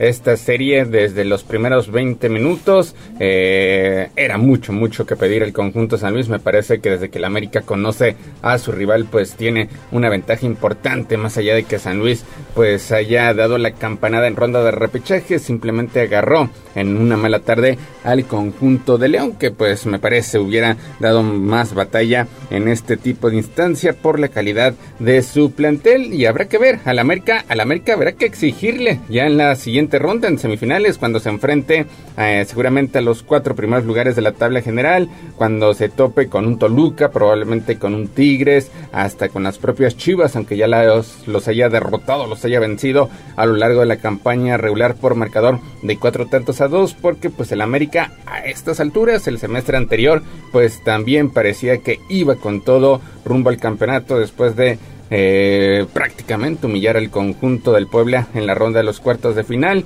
Ahora no le metió seis anotaciones al conjunto potosino, pero pues sí, sí deja prácticamente encaminada la liguilla porque San Luis Mario pues necesita ganar por diferencia de tres anotaciones en el Azteca si es que quiere mantenerse con vida. Se ve diferente, se ve diferente este América, se ve un América más maduro, que maneja sus partidos, que no se gasta en momentos donde no debe de hacerlo. Eh, es cierto, es cierto que tiene por ahí algunos errores defensivos, pero estos errores ocurren cuando ya el partido prácticamente está definido. El América se relaja después de los dos goles, viene por ahí eh, esta aproximación que casi es gol, luego viene el gol del San Luis, luego viene el autogol y ahí el América se dedica a manejar el partido cómodamente. Es una verdad también, San Luis lo que tuvo fue agarrar a un León muy cansado, que venía muy, muy cansado de la semifinal de Conca Champions ante Tigres y aprovechó, aprovechó las circunstancias, pero bueno, en una circunstancia normal San Luis jamás hubiera pasado, es un equipo que todavía está en construcción, nada que reprocharle, pero lo del América pues se ve bien, se ve bien el equipo, se ve sólido, se ve serio hasta cierto punto, ojalá, vamos a ver quién es el siguiente rival, pero bueno, todavía todavía puede mantener ese nivel. Vamos a ver, vamos a ver ya enfrentando unas Chivas, ya enfrentando un Monterrey, ya enfrentando un Tigres, cómo, cómo reacciona el América. Sí, la situación, Mario, es que si tú tienes esos errores o esas pifias eh, defensivas contra un Toluca, contra un Tigres, contra un Monterrey, incluso contra un Chivas, te puede costar el partido, ¿eh? Te puede costar el partido. El América debe estar mejor concentrado atrás. Sí, es un poder ofensivo importante el que tienen las Águilas del América, pero hay que equilibrarse también en el sector defensivo. Pues veremos, veremos cómo le va el próximo sábado. Será el duelo de vuelta en las instalaciones del Estadio Azteca a partir de las 9 de la noche con 15 minutos. Y por otra parte, en un partido pues bastante rocoso de pocas llegadas, Monterrey pues terminó rescatando el empate de 0-0 en su visita al conjunto de Santos Laguna. Ya habíamos platicado, Monterrey a lo largo de la campaña regular pues fue un equipo, un equipo que dio grandes actuaciones, solamente tuvo dos jornadas en las que se le vio titubeante cuando enfrentó al conjunto del América y precisamente ante Santos donde ilvanó par de descalabros, de todas formas los Rayados cumplieron con una campaña de 40 puntos líderes del torneo regular, dominando prácticamente desde el principio, pero pues ayer generaron muy poco peligro en la portería del conjunto santista, no pudieron reflejar su dominio en el marcador, hay que reconocer que pues tienen, tienen la ventaja de que pueden empatar en el duelo de vuelta por cualquier marcador, pero Santos ya le pegó al conjunto regiomontano en campaña regular, a pesar de que hay diferencia de más de 15 puntos entre estos dos equipos, pues para nada tendrá que confiarse Mario, el equipo dirigido por Víctor Manuel Bucetich, que generalmente en liguilla quedan, quedan a deber. Sí, sí, mal ayer, mal y de malas, muy mal partido el de el de Monterrey, soporífero, aburridísimo, solamente un tiro a gol que fue de Santos y ni siquiera un tiro a gol peligroso, rocoso, peleado en la media cancha, un Santos que salió a defenderse, un Monterrey que no encontró los caminos hacia sus delanteros, eh, tendrá que mejorar mucho Monterrey, tendrá que buscar otra dinámica muy diferente para el partido de vuelta allá en la Sultana del Norte, porque pues vaya que ayer no, no, no tuvo por dónde, no tuvo cómo, fueron eh, de esos partidos que dices quién me va a regresar mi tiempo de vida, porque realmente fue muy malo, y pues ahora tendrá que eh, mejorar y mejorar mucho. Santos se volvió uno de los cocos de este Monterrey, lo logró derrotar en un momento de baja de juego, pero pues vaya, le puede dar otra sorpresa muy desagradable si Santos no eh, se pone las pilas, si Monterrey, perdón, no se pone las pilas ya para el partido de vuelta, si no hay esa conexión entre la media cancha y los delanteros, la tienen que encontrar porque pues si no el superlíder va a tener la maldición del superlíder. Sí, parecía, parecía un partido típico apenas de la jornada número 4, jornada número 5, donde no había pues esa mística de los equipos en fiesta grande por tratar de imponer condiciones prácticamente desde el principio, como lo hizo el América a segunda hora. Veremos, veremos el conjunto regiomontano tiene, tiene todo a su favor. Santos necesita solamente ganar por cualquier marcador. Repetimos, ya lo hizo a lo largo de la campaña regular. De hecho, Santos acumula tres partidos sin conocer la derrota ante el conjunto regiomontano. Así que pues puede ser un equipo que se le indigeste al conjunto rayado. Veremos cómo les va a estos equipos. Duelo de vuelta será el próximo sábado a partir de las 7 de la noche con 6 minutos desde el estadio de los Rayados. Y Mario, para este jueves, pues Atlas Chivas, tal vez la llave más pareja de estos cuartos de final, a pesar de que Paunovic pues cumplió con una gran campaña regular. Obviamente la afición de Chivas por la grandeza que representa la institución que apenas puede presumir de un campeonato en los últimos 15 años, el obtenido precisamente por Matías Almeida. Hoy, en cuanto a números en campaña regular, el equipo de Paunovic pues tuvo un mejor rendimiento que el entonces dirigido por Matías Almeida, pero de todas formas lo tiene que hacer válido frente al conjunto atlista. Estos equipos recientemente se vieron las caras también en campaña regular. Fue un partido bastante vibrante que terminó con empate a tres anotaciones, así que también se espera, se espera un gran compromiso hoy Mario a partir de las 7 de la noche con 6 minutos otro otro duelo trepidante, el más interesante a lo mejor de esta jornada me parece a mí, eh, jugar a ver jugar a este Chivas que ha, revivido este torneo que cuando todos esperábamos que venía otra historia de las de Amauri, le pegó a la tecla con Paunovic, le pegó a la tecla con la gente que trajo de España, hizo al equipo jugar bien contra un Atlas que también también arrancó el torneo muy mal y revivió a la mitad y que ahora pues se ha convertido en un equipo peligroso. Eh, este este clásico eh, tapatío pues es una, una todo un deleite futbolístico y vamos a ver vamos a ver cómo se comportan los dos equipos esta noche sobre la cancha del Estadio Jalisco. Chivas obligado con su mejor posición en la tabla general, pero Atlas no va a regalar nada. Yo creo que es de esos que nos tenemos que olvidar quién sacó más puntos y verlo como un duelo al tú por tú. Tu pronóstico precisamente, Mario, para esta noche. Yo creo que hoy se van con el empate, se va a decidir todo en la vuelta porque están los dos equipos muy parejos.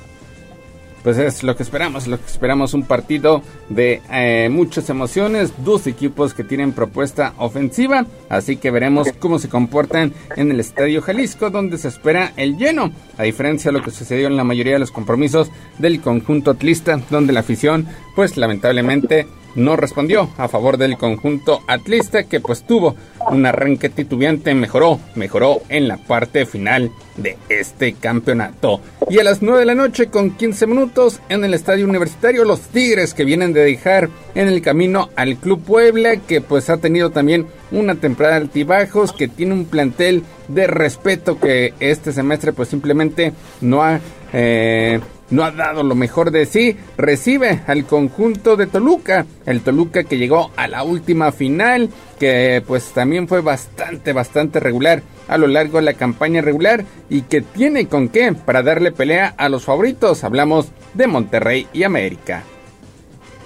Sí, Toluca es uno de los equipos serios, muy serio, muy bien armado, muy eh, bien eh, conformado, que tuvo un torneo completo, que es un equipo eh, que a lo mejor no hace tanto ruido, pero su accionar es bastante, bastante competente y enfrenta a unos Tigres que sí acabaron pasando por la mínima ante el Puebla, que sí cuentan con un plantel completo, que cuentan con jugadores de mucho talento, que ahí está Guiñac siempre, pero que mucha gente ya empieza a acusar que es un equipo que se hace viejo, que es un equipo al que no se le ha renovado ciertas posiciones clave, que es un equipo que ya está pasando su mejor momento, pero pues cualquiera de estas individualidades el día que sea se te sube a las barbas y te acaba definiendo un partido, entonces pues también es una llave cerrada. Yo creo que también es una llave complicada. Sí veo a Toluca como favorito, pero Tigres no creo que vaya a regalar nada. Tu pronóstico para esta noche en el Estadio Universitario. Yo creo que Tigres se va con una victoria por la mínima, una victoria muy cerradita, que Toluca podría voltear fácilmente en su casa el domingo. Pues estaremos, estaremos al pendiente. Este duelo será a partir de las 9 de la noche con 15 minutos. La crónica de estos compromisos la puedes seguir a través de tribunanoticias.mx, diagonal deportes. 7 de la mañana con 51 minutos. Hasta aquí la información de la Liga MX.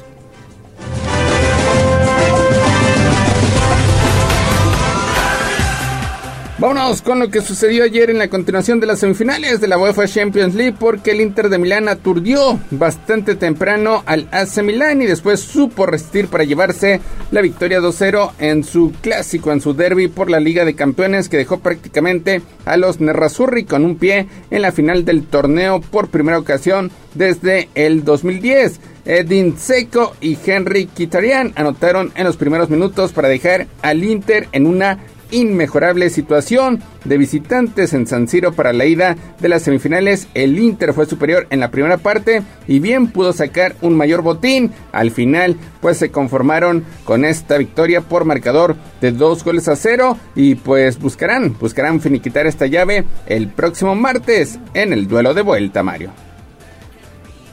Salió como un tren a comerse al Milan de dos goles tempraneros una ventaja cómoda para el equipo Nevasurri y bueno pues una vuelta que se jugará en el mismo estadio bajo las mismas condiciones que finalmente eh, yo creo que el, el, equipo del Inter ya tiene muy resuelta creo que será el finalista pero también repito el campeón de la Champions va a salir de la otra llave de la que quedó empatada y se resolverá en Inglaterra la próxima semana Sí, es lo que hemos platicado. ¿Qué tanto, qué tanto pueden este, complicar las acciones este conjunto italiano? Parece, parece que será el Inter. Ayer los Rossoneri, por ejemplo, echaron de menos a su atacante portugués Rafael Leao, quien no se pudo recuperar de una lesión muscular que sufrió durante el fin de semana. Y a pesar de que San Siro vibró para una semifinal que pues ya en Italia recibe el mote de Euroderby, pues los dos clubes que ya habían chocado en semifinales hace 20 años, Milán ganó por los goles de visita y terminó enfrentando a Juventus para conseguir el sexto de sus siete campeonatos. Ahora parece que la historia será completamente distinta, un Inter que llega en mejor momento y con su estilo, con su estilo pues tratará de hacerle la vida imposible en la gran final, ya sea al conjunto del Real Madrid eh, o del City que estarán definiendo su serie el próximo miércoles a partir de la una de la tarde. Y hoy Mario pues también hay actividad del torneo alterno de la Europa League donde se mantiene se mantiene el conjunto de la Juventus que pues tiene tiene un sinodal bastante complicado enfrentando este al conjunto de las del Sevilla, Sevilla que dio la campanada en la ronda anterior eliminando al equipo del Manchester United y que sabe jugar este torneo a la perfección a pesar de que en el campeonato local pues no esté en, su mejor forma. Ninguno de los dos, ni la Juventus ni el Sevilla están en su mejor forma en sus torneos locales. La Juventus ha perdido ese, esa calidad de eterno campeón, es, especialmente este año con las sanciones que recibió y con la gran temporada que hizo el Napoli. Y por el otro lado, pues el Sevilla, que ya se está medio recuperando después de haber estado en algún también en algún punto de la campaña cerca de los puestos de descenso, de haber tenido un torneo para olvidar, pero en la Europa League es otra cosa. El Sevilla es un especialista, es un equipo que tiene un color especial precisamente en este torneo que se le da muy bien, que es el rey del torneo. Y bueno, pues hoy tendrá enfrente a un equipo de Juventus que tiene que rescatar una temporada para el olvido. Entonces, ambos tienen su última llamada, pero yo creo que el Sevilla siempre con esa mística que le caracteriza, que le caracteriza en la Europa League es el favorito. Y por otra parte, en el Olímpico de Roma se estarán midiendo el equipo que dirige José Mourinho contra el Bayer Leverkusen de Xavi Alonso, quien fuera jugador a las órdenes del portugués en el Real Madrid. La Roma aborda un nuevo reto tras rozar la eliminación en cuartos de final ante el Feyenoord, rescatado por Paulo Dybala, quien con su gol sobre eh, en tiempos de agonía, pues terminó forzando los tiempos extra para que ahí el Sharawi y Lorenzo Pellegrini pues rubricaran el pase con sus goles. Enfrente está un Leverkusen que Xavi tomó en descenso y que ha colocado en el sexto puesto de la Bundesliga al tiempo que apunta pues a una posible final europea. Sí, dos, dos equipos que vienen también de revivir lo de la Roma que parecía que se iba y por el otro lado pues este Leverkusen que estaba en puestos de descenso y que Xavi Alonso lo ha levantado a tal grado que mucha gente pues clama porque el día que se vaya Ancelotti él sea el que tome las riendas del Real Madrid. Por el otro lado hay rumores muy fuertes de que José Mourinho pues ya tendría un pie y medio fuera de la Roma y que su destino sería el Paris Saint Germain, que ahora sí estaría buscando un título europeo después de todo lo que sufrieron este año. Dicen que el elegido eh, por los jeques sería el portugués Mourinho, entonces pues eh, duelo donde ambos tienen mucho, mucho que, que, presentar. Creo que hoy la ventaja es para el equipo italiano, pero la, ojo, en la vuelta todo puede pasar, sobre todo cuando los equipos alemanes son tan serios. Precisamente, Mario, tus pronósticos, Juventus ante Sevilla y Roma ante el conjunto del Bayer Leverkusen. Sevilla y Roma por hoy. Y vamos a ver qué pasa en la vuelta.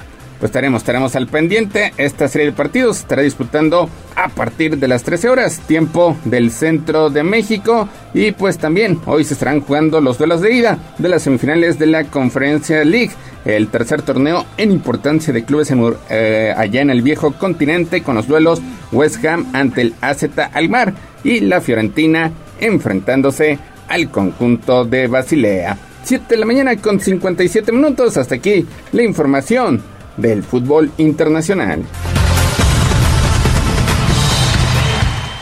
Vámonos con el rey de los deportes, con el béisbol, porque ayer con jonrones por parte de Antonio Lamas y Peter O'Brien, cada uno de tres carreras, y la, defensiva, y la defensiva por parte de Kelvin Gutiérrez, los Pericos de Puebla terminaron derrotando 17 al Águila de Veracruz en el segundo juego de la serie para conseguir su octava victoria de forma consecutiva como local seguir de manera perfecta en el nido verde y pues acercarse poco a poco a marca de punto 500. Hoy Pericos tiene registro de 8 ganados, 9 perdidos, asegura la serie ante el equipo de Veracruz y hoy buscarán la barrida, Mario.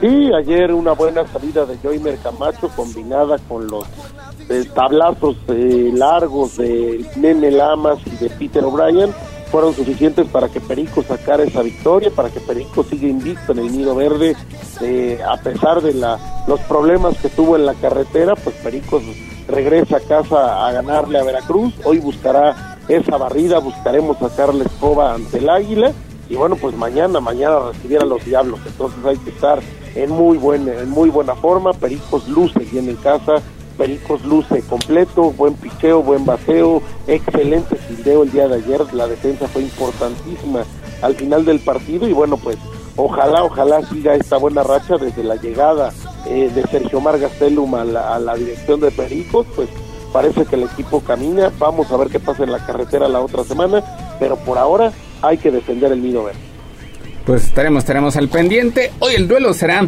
a partir de las 7 de la noche. Más adelante, a través de redes sociales, tendremos eh, el obsequio por parte de boletos para que acudan, acudan a este tercero de la serie entre Pericos de Puebla y el Águila de Veracruz. Eh, donde pues Pericos, Pericos buscará desde luego la barrida y Mario prepararse de cara a lo que vendrá este fin de semana, la visita por parte de los Diablos Rojos del México. Sí, vaya que es un siempre una serie que la gente espera, que la, que la afición del béisbol, siempre este clásico duro contra los Diablos Rojos del México, dos equipos que geográficamente están muy cerca y que siempre y que los duelos suelen ser eh, cerrados, suelen ser espectaculares. Seguramente habrá una maravillosa entrada este fin de semana en el Parque de los Hermanos Fernández. Pues 8 de la mañana en punto mayo hasta que llegamos con la información deportiva.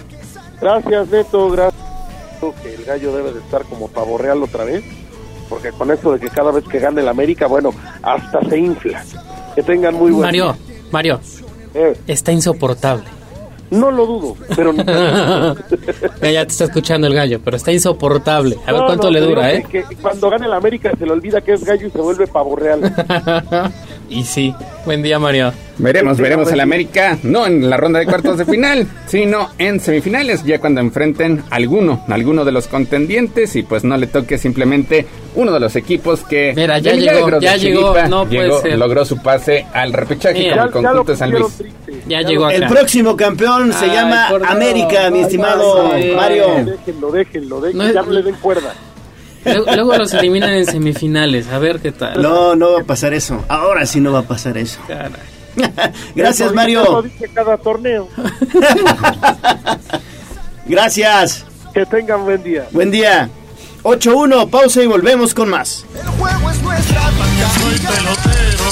Esto fue Tribuna Deportes.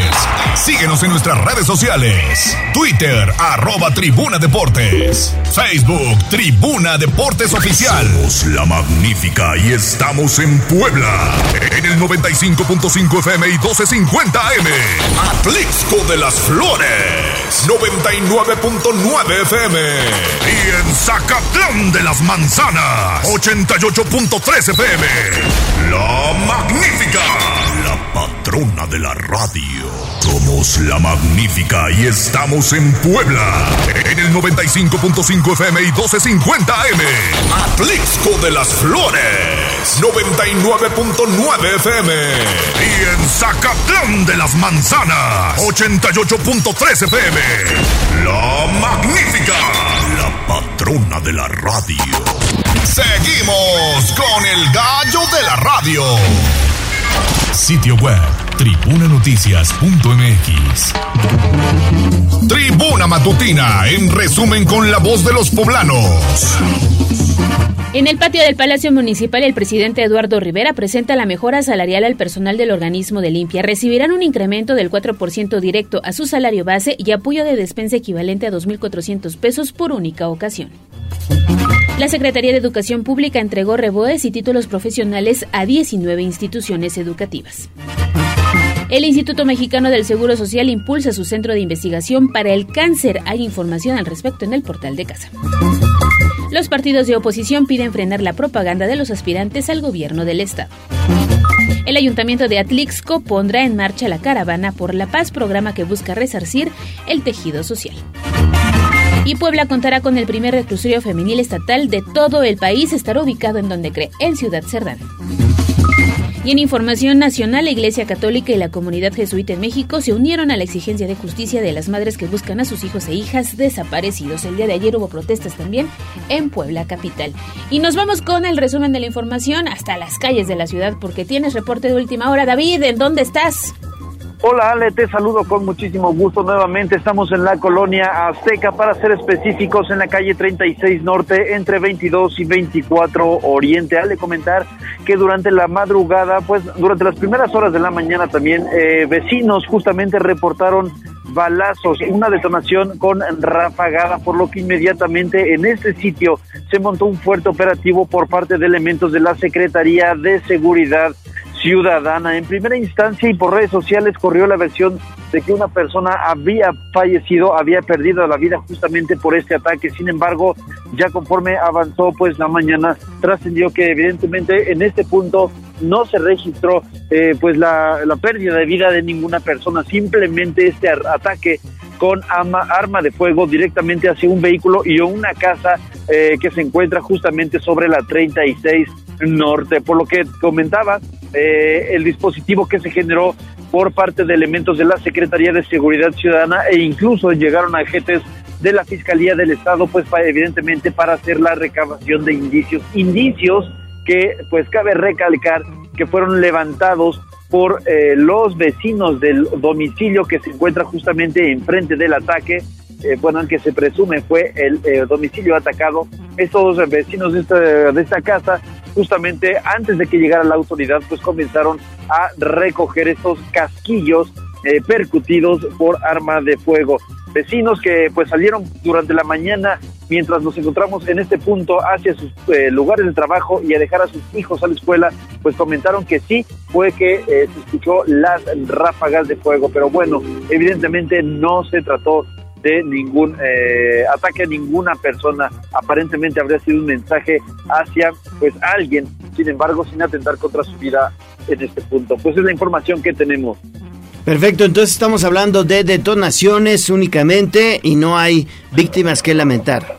Es correcto, Gallo. Hasta el momento es la información que ha trascendido por parte de la autoridad, sin víctimas eh, lamentables, pero pues este ataque que se generó hacia un domicilio directamente con arma de fuego, incluso arma que podría llamarse de alto calibre, pues fue una ráfaga, como comentan los vecinos. Gracias David, regresamos contigo más adelante. 8 o 9 de la mañana, vámonos a una interesante entrevista. Twitter, arroba tribuna vigila. Y esta va para todas aquellas que son como una chica que yo conozco.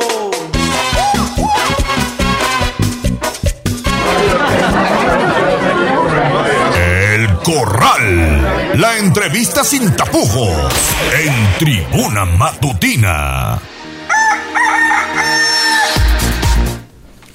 Estamos listos ya con una interesante entrevista y es un gusto, bueno, pues, saludar esta mañana y en esta mesa de trabajo a mi estimado Edson Armando Cortés Contreras, director del CONALEP. ¿Cómo estás, Edson? Hola, muy buenos días, muy bien, Leonardo, muchas gracias por la este, la invitación y saludo también a la audiencia. Gracias, Edson. Oye, pues eh, fíjense, les voy a decir una cosa, que estuve en el desfile conmemorativo del 5 de mayo, ahí vas, Edson, hasta adelante, ¿eh? ¿Eh? Hasta adelante con el contingente del, del como debe ser como director, y participando en esta importante conmemoración por la batalla de Puebla, ¿no? Sí, efectivamente, este, pues es un honor poder ser parte de este eh, contingente que conmemora la batalla eh, del 5 de mayo, uno de los principales desfiles en nuestro estado y pues un mayor honor poder eh, ir en el contingente de maestros y administrativos de esta gran de este gran colegio que es Conalep. Muy bien.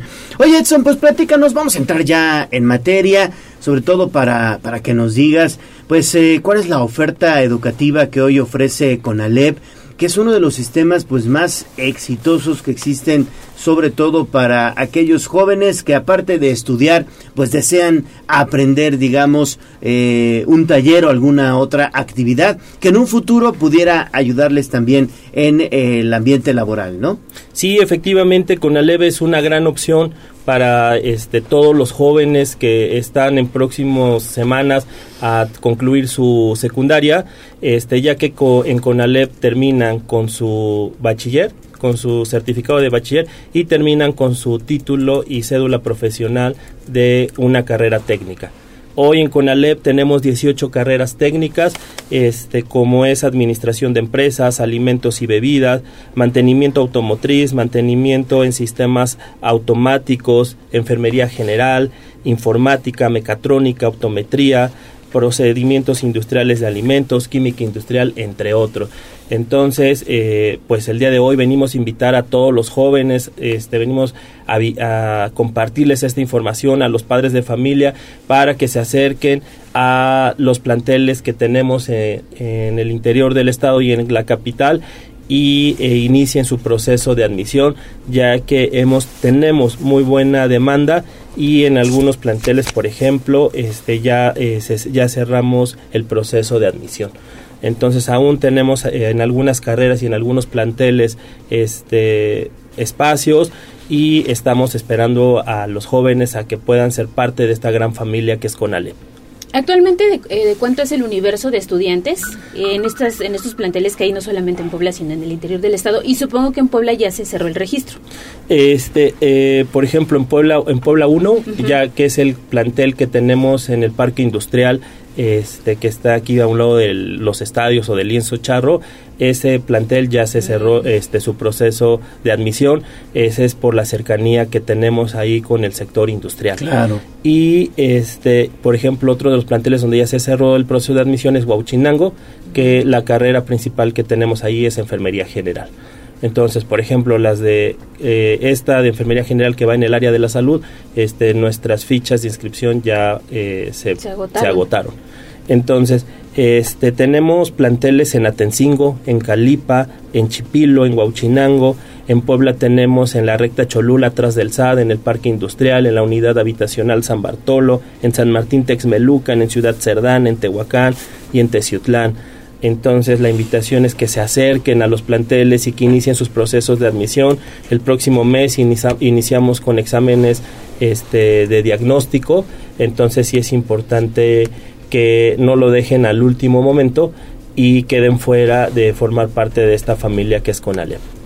Claro, y sobre todo que es un, es un modelo pues exitoso, sobre todo para los jóvenes que inmediatamente al salir de la secundaria pues pueden digamos combinar el estudio del bachillerato con una carrera técnica y cuando egresan del CONALEP pues ya tienen eh, pues sobre todo conocimiento de alguna rama, en este caso de mecánica, de la industria, de alimentos, etcétera, y ya pueden trabajar, sí, ¿no? empezar a trabajar. Sí, efectivamente, nosotros también somos pioneros en el estado de Puebla en educación dual, en este modelo alemán. Y eh, este modelo consiste en que el 80% de el del tiempo eh, es en dentro de una empresa y el 20% en aula. Eso quiere, eso le permite a las y los aprendientes que generen habilidades y, desarrollen este, capacidades eh, que les permite involucrarse de forma inmediata a la vida laboral. A, este, a pesar de que existan esas condiciones, para Conalep no, eh, no quedamos conformes ni vemos a la educación solamente en estos eh, tres o seis, este, seis semestres que abarca nuestro programa sino vemos a la educación como lo marca la nueva escuela mexicana desde 0 a 23 años y por lo cual también estamos preocupados en que nuestras y nuestros aprendientes continúen su nivel profesional, por lo cual tenemos convenios muy importantes este, con la UAP, estamos próximos a, firmar un convenio con la CERAD, que es el centro de especialización para temas enfocados eh, automotriz y con universidades de nivel superior para que puedan continuar nuestros aprendientes este, que tienen este modelo de educación dual, que continúen el, el nivel profesional también bajo este modelo de educación dual. Este, la, la, verdad es que nuestras y nuestros aprendientes salen con muchas ventajas competitivas y salen preparados para este, incorporarse a la vida laboral. Excelente, ¿eh? Y preguntaba, y reitero eh, lo que te preguntaba hace ratito, te cuestionaba del universo de estudiantes que actualmente están en CONALEP, en todas las instituciones. Eh, el, el total, el total de alumnos que tenemos son 7.155 alumnos. Este, eh, el semestre pasado tuvimos un aumento de 155 alumnos, tuvimos un aumento del 2.19%. Eh, a pesar de todas las condiciones económicas o de migración que también tenemos y que eso nos provoca deserción o la propia reprobación. Pero a pesar de estos contextos y de, estos indicadores y de la pandemia, este, seguimos creciendo y para este agosto esperamos tener una matrícula a nivel estatal de 8.000 alumnos. Es nuestra proyección que tenemos. Oye, entonces, para mayor información, que se acerquen a, directamente a, los planteles o a dónde pueden solicitar información. Sí, este puede ser directo, en un tema muy práctico puede ser directo, en cualquiera de los 11 planteles le van a dar información de todas las de las 18 carreras que tenemos y en qué plantel se está ofertando cada carrera o se pueden comunicar al teléfono 22 22 31 4775, que es el área de promoción y vinculación de Dirección General. Otra vez, por favor, el número. 22 22 31 47 75. Perfecto, pues ahí está entonces. Fíjate, Edson, que en alguna ocasión, Ale, amigo Escuchas, me tocó ir al Conalep Chipilo. Hacen unos quesos ahí muy buenos los chavos, ¿eh? Ah, los chavos, los chavos hacen unos quesos ahí. Me tocó probar los quesos panela que hacen en el Conalep Chipilo. Qué buenos y no quesos. Nos. Qué buenos quesos, de verdad. Sí, la verdad es que eh, se, se meten a un tema distinto con este enfoque de educación dual y es muy bueno, Edson.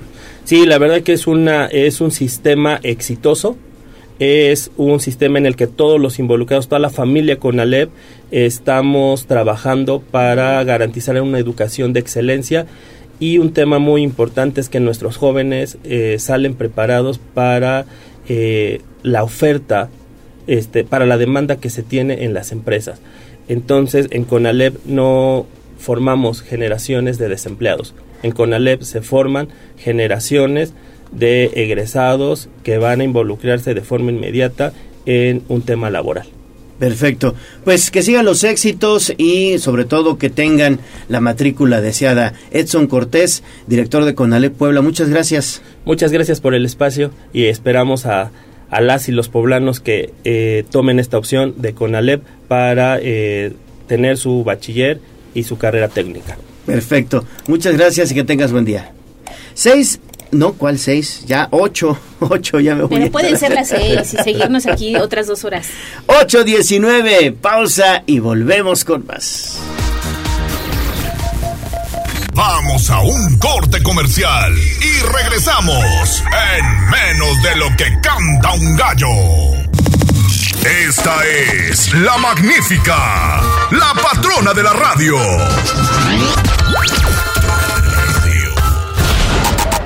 Seguimos con el gallo de la radio. Twitter, arroba tribuna vigila. Y esta va para todas aquellas que son como una chica que yo conozco.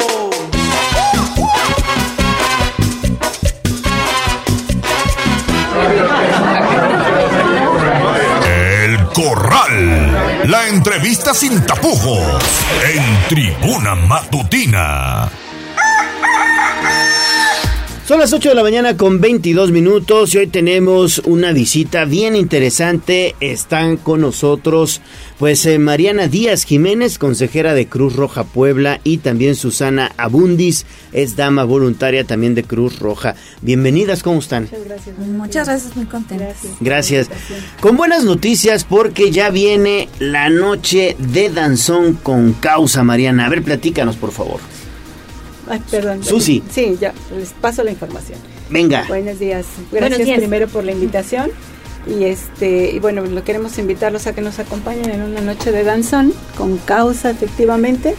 El- los donativos que nos hagan favor de darnos va a ser ah, para renovar el área de rayos X del hospital, que sí tenemos rayos X, son unos rayos X muy, muy completos, pero bueno, queremos renovarlos para darles un mejor servicio a la ciudadanía. Y este, bueno, pues esto va a tener un donativo. Si nos quieren hacer favor de comprar boletos, les puedo dar el teléfono para que por medio de WhatsApp nos hagan favor de pedirlos. Si me permiten es el 222 1072 313. Y bueno, vamos a contar con un grupo de danzón que nos va a hacer favor de, de hacer una coreografía. Es el grupo de la profesora Sarita Galindo. Vamos a tener un grupo de música en vivo. La orquesta Memories nos va a acompañar. Vamos a tener, entre varias cosas, la, la demostración de danzón y la explicación del cómo se usa el abanico. Ya saben que esto del, del- del uso del abanico es un arte. Claro. Entonces, una explicación así muy rápida para que sepamos usarlo, sobre todo ahorita que está el calor. ¿no? Y bueno, también eh, vamos a tener una eh, oportunidad de convivencia después. Va a haber música de todos géneros, pero hay algo interesante. Nos van a enseñar a bailar danzón y va a haber concurso de danza para los que quieran participar. Para los más expertos. Pues, mire, aunque sea, ¿Sí? aprovechamos la clase de danzón que nos van a dar para entrar todos y participar. El chiste es que nos divirtamos y bueno, pues podamos Y ayudar. a ayudemos. Exacto. ¿Cuándo va a ser el evento? ¿Y en El- dónde? El evento va a ser este viernes 19 a partir de las 6 de la tarde en el eh, centro libanés que está en Avenida Hermano Serrano. ya Ujú. sabemos dónde. Muy cerquita. Exacto. En el Centro Mexicano Libanés el viernes 19 de mayo. A partir de las 6 de la tarde los esperamos con mucho gusto. Oye, Mariana, ¿y cuál es la importancia de estos eventos con causa? Yo creo que eh, logramos reunir a una comunidad muy bonita. La comunidad poblana tiene que venir a integrarse con la Cruz Roja. Trabajamos muchísimo para que tengamos la oportunidad de conocernos, estar al consejo, estarán las damas voluntarias, todo el equipo de la Cruz Roja, probablemente encuentren también a nuestros rescatistas que se han hecho la verdad famosos por su labor. A. Exactamente, ¿Verdad? por su labor allá en Turquía. Entonces yo creo que es la oportunidad de, además de sacar el, el abanico precioso que seguramente tienen por ahí guardado las señoras, pues de conocernos a todos, de convivir, de ver la causa, yo creo que directamente darse cuenta de que eh, yo digo que es la causa de las causas y por eso estamos invitando a todas las asociaciones civiles también a que se unan. Hemos participado a los maestros de baile que conocemos en Puebla también para que nos acompañen, para que bueno sea una convivencia bonita y pues todos quieran ir allá con nosotros. Pues a mí ya se me ha antojado. Fíjate, no sé bailar danzón, pero ya el hecho de ir y conocer a los rescatistas y el trabajo que de por sí ya todos sabemos realiza Cruz Roja, me parece que es una excelente oportunidad de ayudar, ¿no? Así es, es un trabajo altruista, nadie cobra este servicio y estamos todos ahí con mucho gusto ayudando. Sí, yo creo que lo importante aquí es principalmente eh, que se acerquen un poco a la Cruz Roja, que sepan que no nada más somos servicio de ambulancias, tenemos un hospital muy equipado con buena tecnología, certificado para las necesidades de la población y realmente mucha gente no lo conoce o creen que nada más es la consulta externa. No, tenemos servicios ya más especializados, tenemos hospitalización, incluso tenemos en la Cruz Roja capacitación de no nada más de primeros auxilios, tenemos incluso las eh, tenemos unas áreas muy importantes que son como para ir a las comunidades ayudarles a, enseñarles a saber cómo eh, usar sus propios recursos este áreas de resiliencia de las más nuevas que tiene Cruz Roja Internacional también. Y bueno, no, no nada más somos ambulancias. Tenemos muchos grupos, voluntarios, la mayor parte del personal que, estamos participando ahí. Y bueno, como dice Mariana, no nada más son socorristas, no nada más somos ambulancias.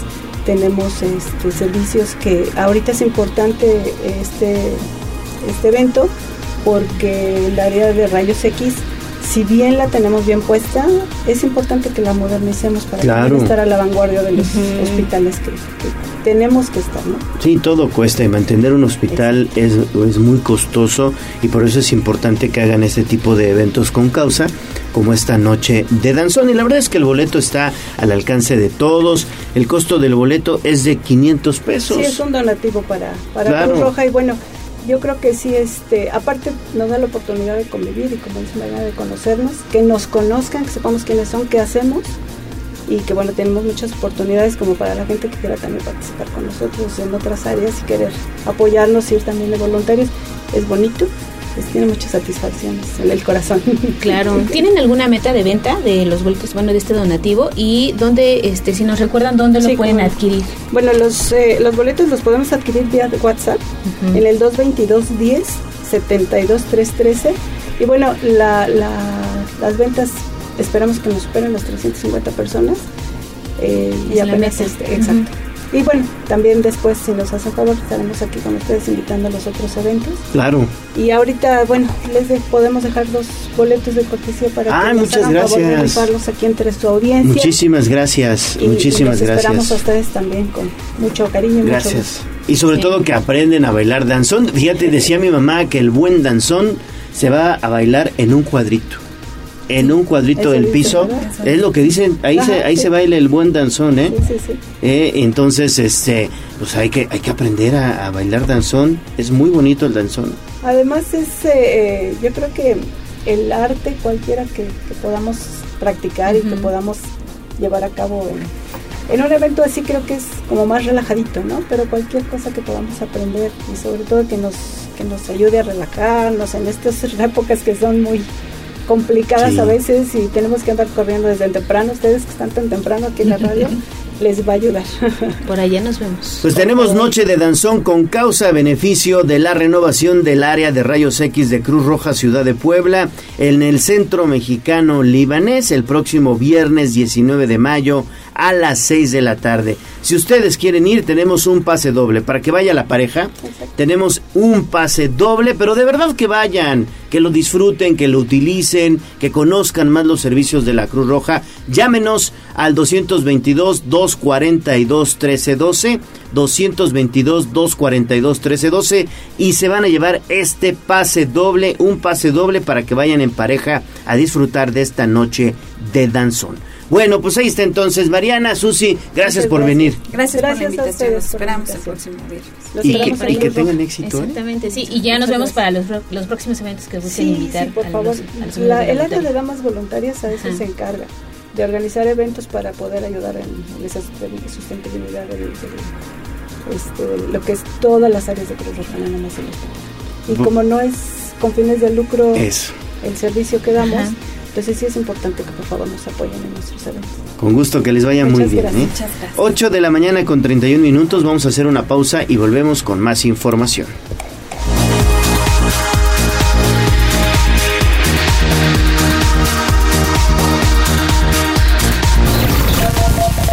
Vamos a un corte comercial y regresamos en menos de lo que canta un gallo. Esta es la magnífica, la patrona de la radio.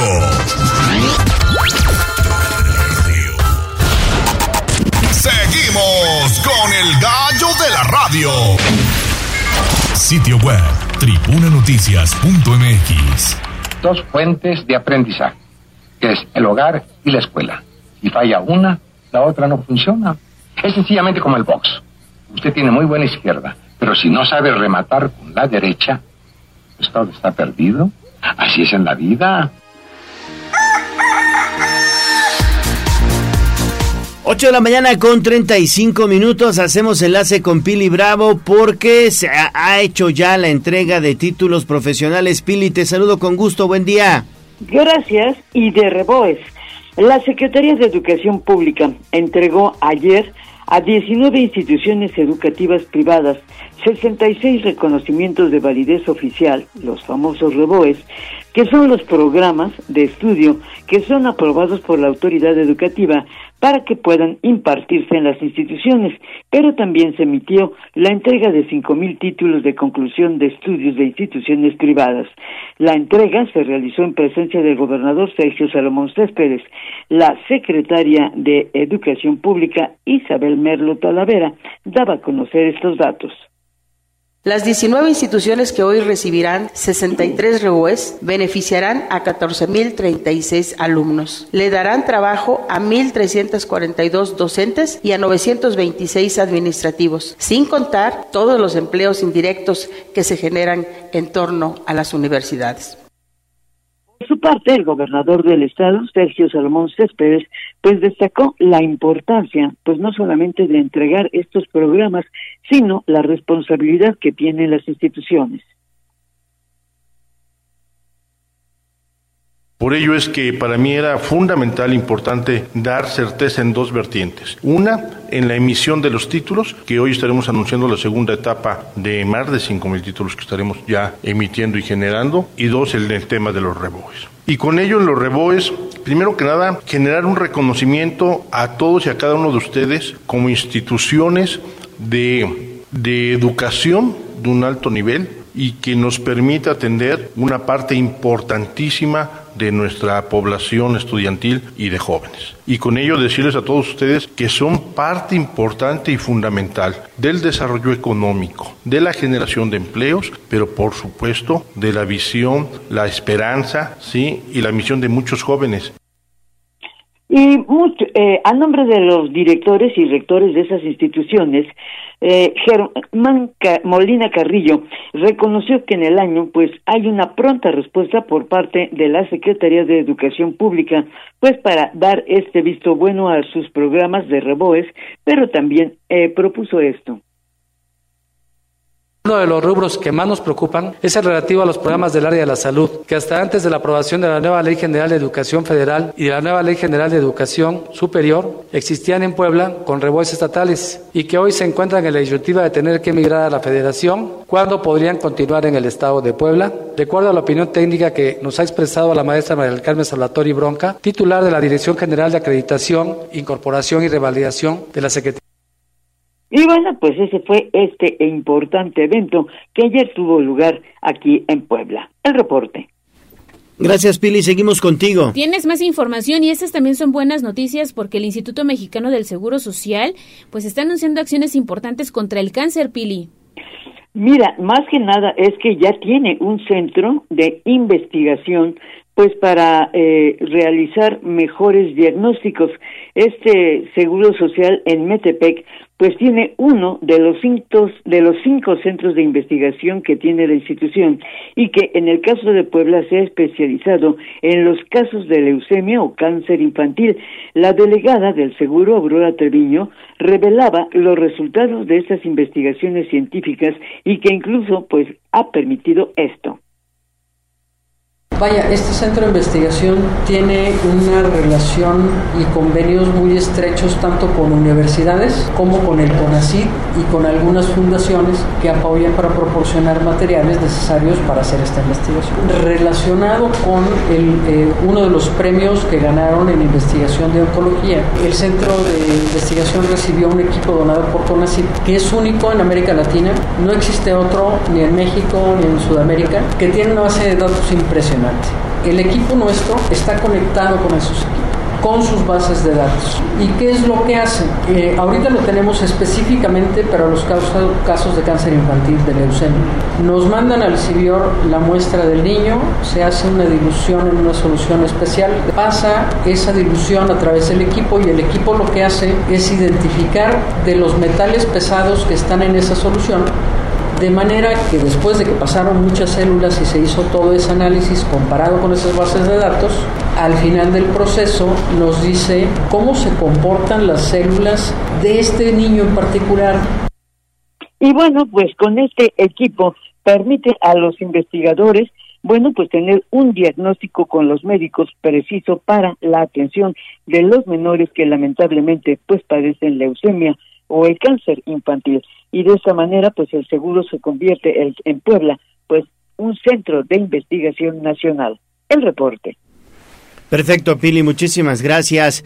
Bueno, faltan 20 minutos para las 9 de la mañana y hacemos enlace ahora con Liliana Tech porque en Puebla se está proyectando un nuevo reclusorio femenil, Lili.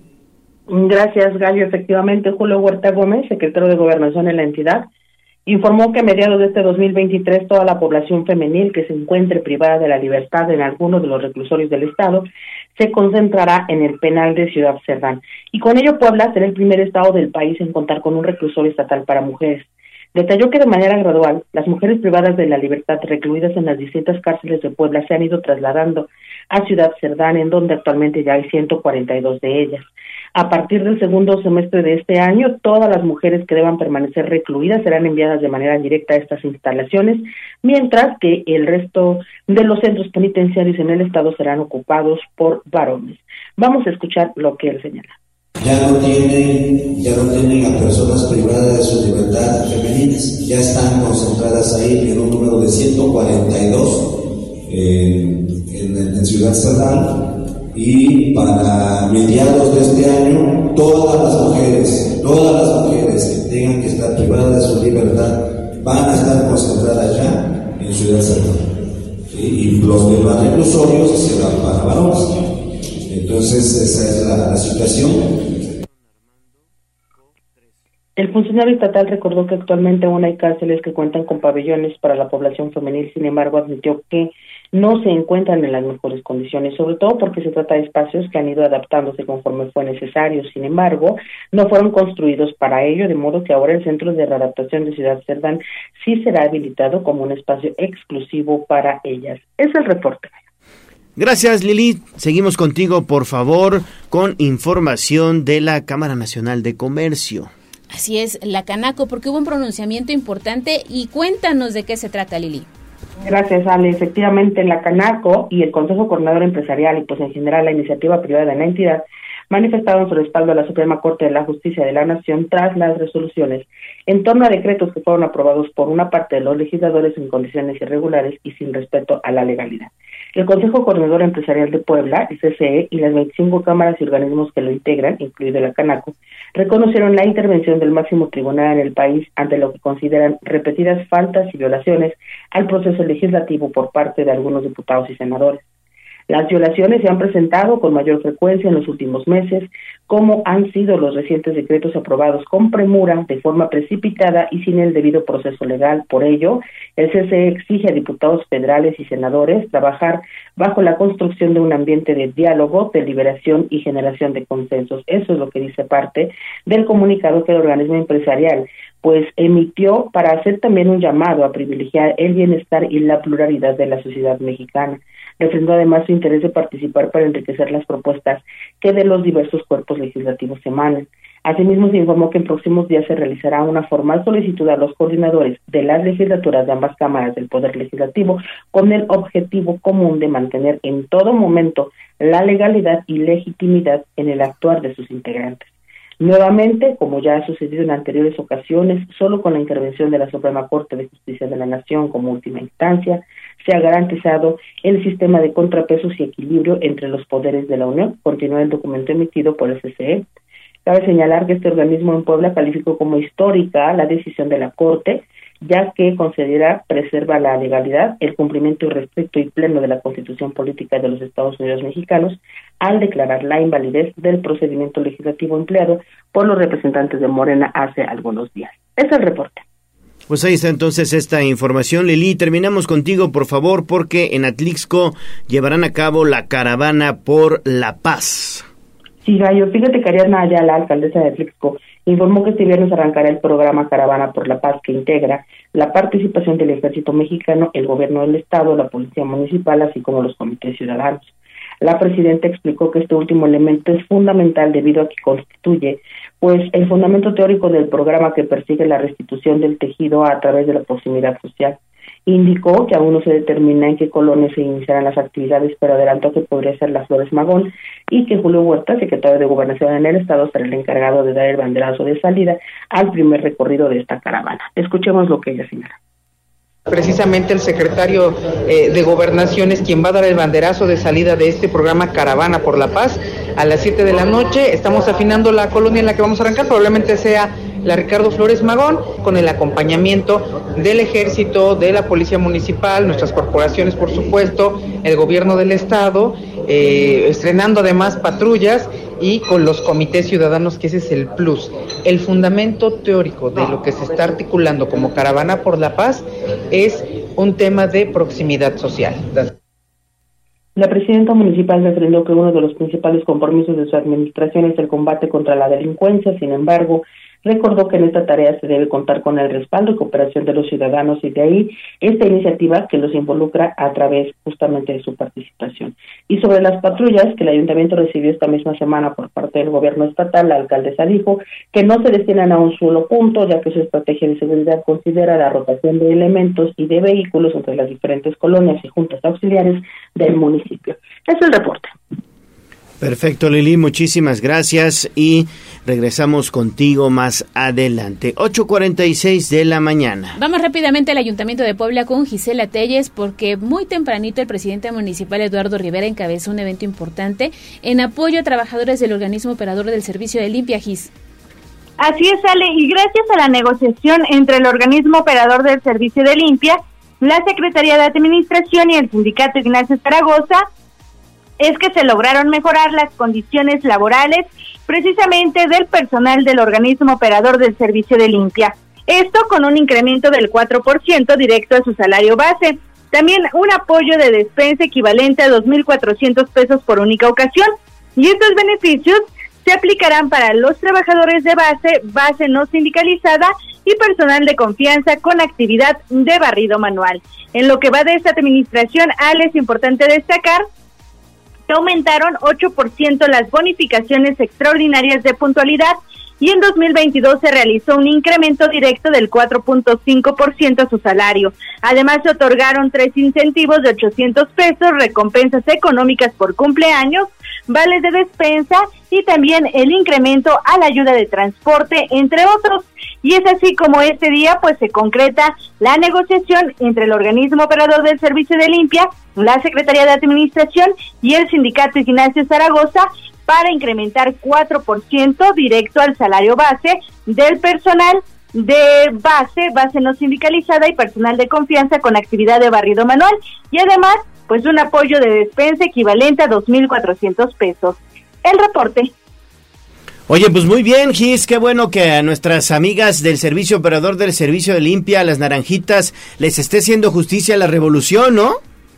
Justamente, querido Gallo, fíjate que pues la mayoría de los trabajadores de este organismo pues son personas eh, ya adultas mayores y es importante que se reconozca además que todos los días se ponen en peligro debido a que principalmente los automovilistas muchas veces no respetan sus labores y también a algunos transeúntes que ven que están limpiando las calles y aún así tiran la basura en la misma. Entonces es importante reconocer el trabajo, pero también mejorar sus condiciones laborales. Gracias, Gris. Gracias, Gis, por la información y nos escuchamos mañana. 848. Hay información de última hora porque quedan suspendidas de manera ya oficial las corridas en la Feria de Puebla 2023. Sí, ya. Ya, eh, pues se van a hacer los reembolsos que van a ser eh, subidos directamente a la página de la Feria Toros y también de una empresa privada para saber la mecánica y fechas en las que se van a realizar precisamente estos reembolsos para quienes compraron boleto. Así es, ya es un hecho. Serían ya la suspensión definitiva de la corrida del 12 de mayo. Ya se había suspendido la del 6, ahora se suspende La del 12. la del 12 de mayo, pero sí habrá reembolso de eh, pues esto que se gastó para los boletos. Muy bien, pues eh, vamos a hacer una pausa, regresamos ya para la recta final de Tribuna Matutina.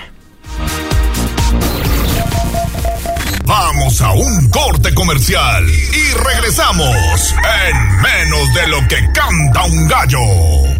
Esta es la magnífica, la patrona de la radio.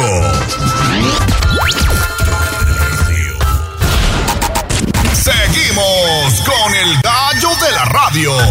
Instagram, Tribuna Noticias.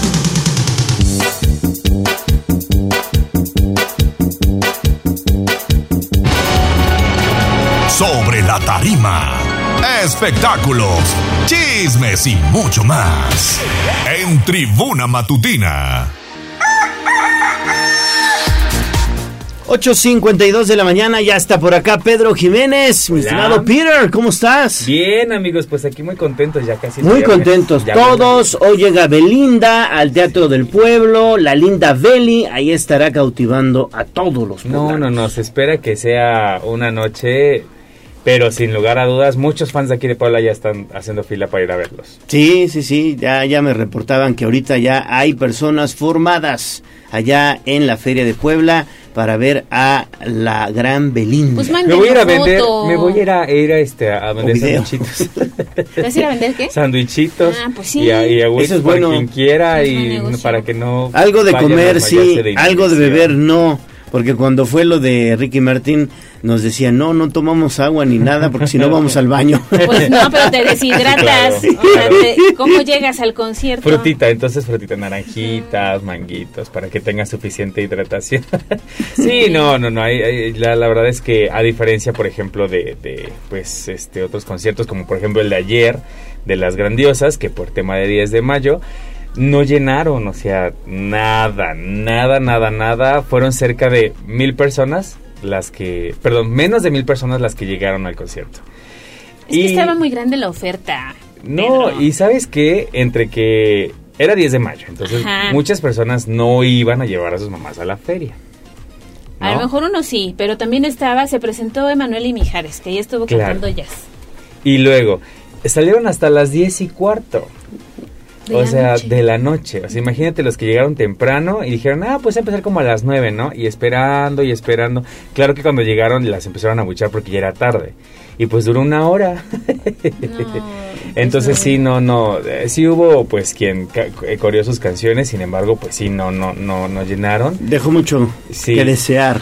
Es correcto. Y lo mismo le pasó al pobre Carlos Vives el día anterior, el martes.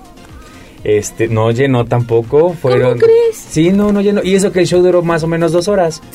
Sí, empezó como a las nueve y cuarto y, Y yo terminó como a que cuarto, sí, que se está colocado Yo en el gusto del público. Sí, pero no, también sí se no, veía. pero hoy lo que llena son tonterías como Cártel de Santa, como Bizarrap y Turizo. Es música, es Son música. tonterías, eso no es música, señores. Ay, ya. Eso no es música. No, sí, mira. Para- estuviste. sí, sí, es correcto, es correcto. Yo tengo otros datos, eh, ¿eh, señor Gallo? No, Sí. pero mira, Leo, ayer la oferta, lo decía, estuvo Emanuel y Mijares. Sí. Vino Morat, había, este, estaban reportando caos Sí, vial en la sí, zona sí, de la sí, sí. autopista, Sí, un no, o montón sea- de chavos. Y obviamente los papás y las mamás tenían que ir a recoger a los chicos. Por Emanuel Mijares, Morad y Grandiosas. Sí. Y grandioso. O sea, era a dónde, ¿no? O sea, y pues yo creo que a muchas, muchas mamás pues les encanta Mijares, les encanta este Manuel y pues yo creo que también hubiera preferido ir a un concierto de ellos que a lo mejor a las de Y en el Palenque es muy bueno su concierto. Pues sí. Muy bueno. Nunca lo he visto. Ya lo he visto ese eh, de Manuel y Mijares en Palenque. es muy bueno. De los mejores conciertos que he visto en mi vida, Emanuel y Mijares en el Palenque. El Pues ya- se pone contento. Ay, perdón, Pedro. No, no, no, te voy a decir, pues ya para el tiempo que llevan haciendo gira No, juntos, es que esa sí es pues música, hermano. Y el jazz ahí sí te aplaude. Claro, Sí, sí, sí, es sí, música. ¿Cuánto duró el conciertito? ¿Estuvo bueno? Dos horas y media. Sí, sí, sí, Por la eso tenemos sí. sueño. Por eso Por tenemos supuesto, sueño. claro. Pero aquí estamos. Al Al pie, del, cañón. como DVD. Pues sí, efectivamente, como lo comentaba, soy bien Belinda, entonces pues sí, a ver cómo le va. Yo creo que le va a ir súper bien, digo, tiene muchos, muchos fans aquí en Puebla y pues a ver, le va, le va a ir bien. A quienes tampoco les está yendo pues nada, nada chido son a los, a los Aguilar. Este, ahora están saliendo videos entre ayer y hoy por la mañana en la aplicación de videos rap, de videos cortos, donde pues también se presentaron en Aguascalientes con su jaripeo, este, Ajá, sí. y, y nada. No. No jaló. Ese, se ven las gradas con huecos. Sí, no, no, no. Entonces, Y ahí viene Pepe, ¿no? No, Pepe Aguilar. El Ajá. Pepe Aguilar. Sí, él, él, por ejemplo, dio dos presentaciones en Aguascalientes. Una el 25 de marzo y la del 5 de mayo y no. La de él solito sí, sí llenó, pero cuando vino con sus hijos, nada. Y pues le echan la culpa a Ángela por los comentarios y por la soberbia. Pues sí. Y digo, pues ok, va, A pero la pues... creo que- Argentina. a la Argentina. 25% argentina. Y carismática. Te sale muy bien el acento. Es que él como un 10% argentino. yo creo. Oye, y hemos estado platicando de Shakira también, que eh, por ahí leí que va a estrenar canción, una canción que le dedica o que le compuso a sus hijos. Aún no tiene fecha de lanzamiento, sí hay como ese fuerte rumor de que pues próximamente lo va, lo va a tener. Y pues ya le hacía falta un giro, ¿no? Yo creo que ahora ya pues va por otro lado su, su, su... Y pues está, está bien, digo, ojalá, ojalá... Yo creo que muchos lo esperamos, eh, una Shakira como la de antes, ¿no? En la que tenga sus letras, no sé, como más llegadoras. Digo, las de ahorita no están mal, digo, Team Shaq, pero... Ay, es que yo creo que la misma industria te jala, ¿no? Y como diría el gallo, a veces no es música. Sí, exactamente. Entonces sí, sí, sí siento que tiene como letras como muy sencillas, o sea, muy, muy digeribles. Y pues las de antes eran, ay, me, me, me llega, no me pega. Como Entonces, la idea ojalá- inevitable, por ejemplo. Ándale, el octavo día, no, o sea, eran rolas que decían, "Oh", sí, te identificabas, ¿no? Y digo, ahorita no, no estoy diciendo, a lo mejor pues es para todas las generaciones nuevas. Entonces, pues sí tienen que adaptarse al público de ahorita y pues lo que está pegando pues es el reggaetón y ahora los corridos tumbados. Mientras no se vuelva este cantante de corridos tumbados, Ya. digo, está bien. No, no es, yo no soy fan del, del género mm, porque no, no le entiendo. o sea, no, no, no le agarro eh, el hilo, ¿no? Entonces no es de ahorita, sino pues desde Chalino, o sea, mi mamá le encanta. Y pues no, yo no soy No. fan de, dije, ay, ¿por qué le gustarán los corridos, no? Y ahora que están de moda es como, ya ves, ya están de moda mi música y yo, sí, ma, sí, pero pues ah, ahí la dejamos, o sea, no, no, no Sí. soy como fan de, de, entonces pues, a ver qué tal, yo creo que en cuanto sepamos algo y la escuchemos, pues obviamente pues aquí la vamos a tener para poder escuchar. Ojalá pudiera venir ella, pero dudo mucho. Ya me mensajé con ella y Shaki no. dice que no, No, está muy ocupada está ahorita. muy En ocupada. Miami. En lo de su mudanza y todo eso. Yo también, me quedaría en Entonces, sí, Miami. Pues, Pues sí, sí, allá pues sí, te la verdad es que sí. Disfrutando de la playita. Vida social. Por supuesto. Qué bueno, qué bueno, amigo. Pues ya nos vamos. Así es. Mañana platicamos, va, va, a, ven- va a venir ya el, el- el cierre del Teatro del Pueblo con esta Dana Paola, que dicen que le está yendo bien. Pues. En Es el Auditorio es Nacional. talento, o sea, Sí. es talento. Y tiene muy bonita voz. Sí. Su último concierto que tuvo aquí en diciembre, a pesar de que ya lo había cancelado y que lo había reprogramado y todo, llenó. Entonces.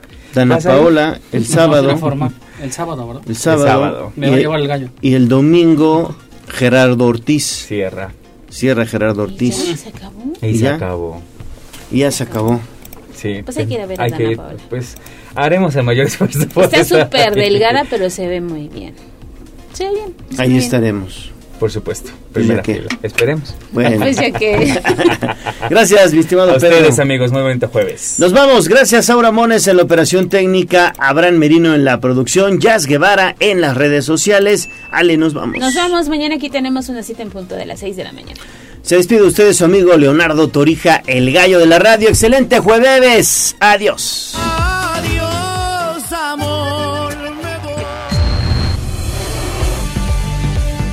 Aquí terminamos. Tribuna Matutina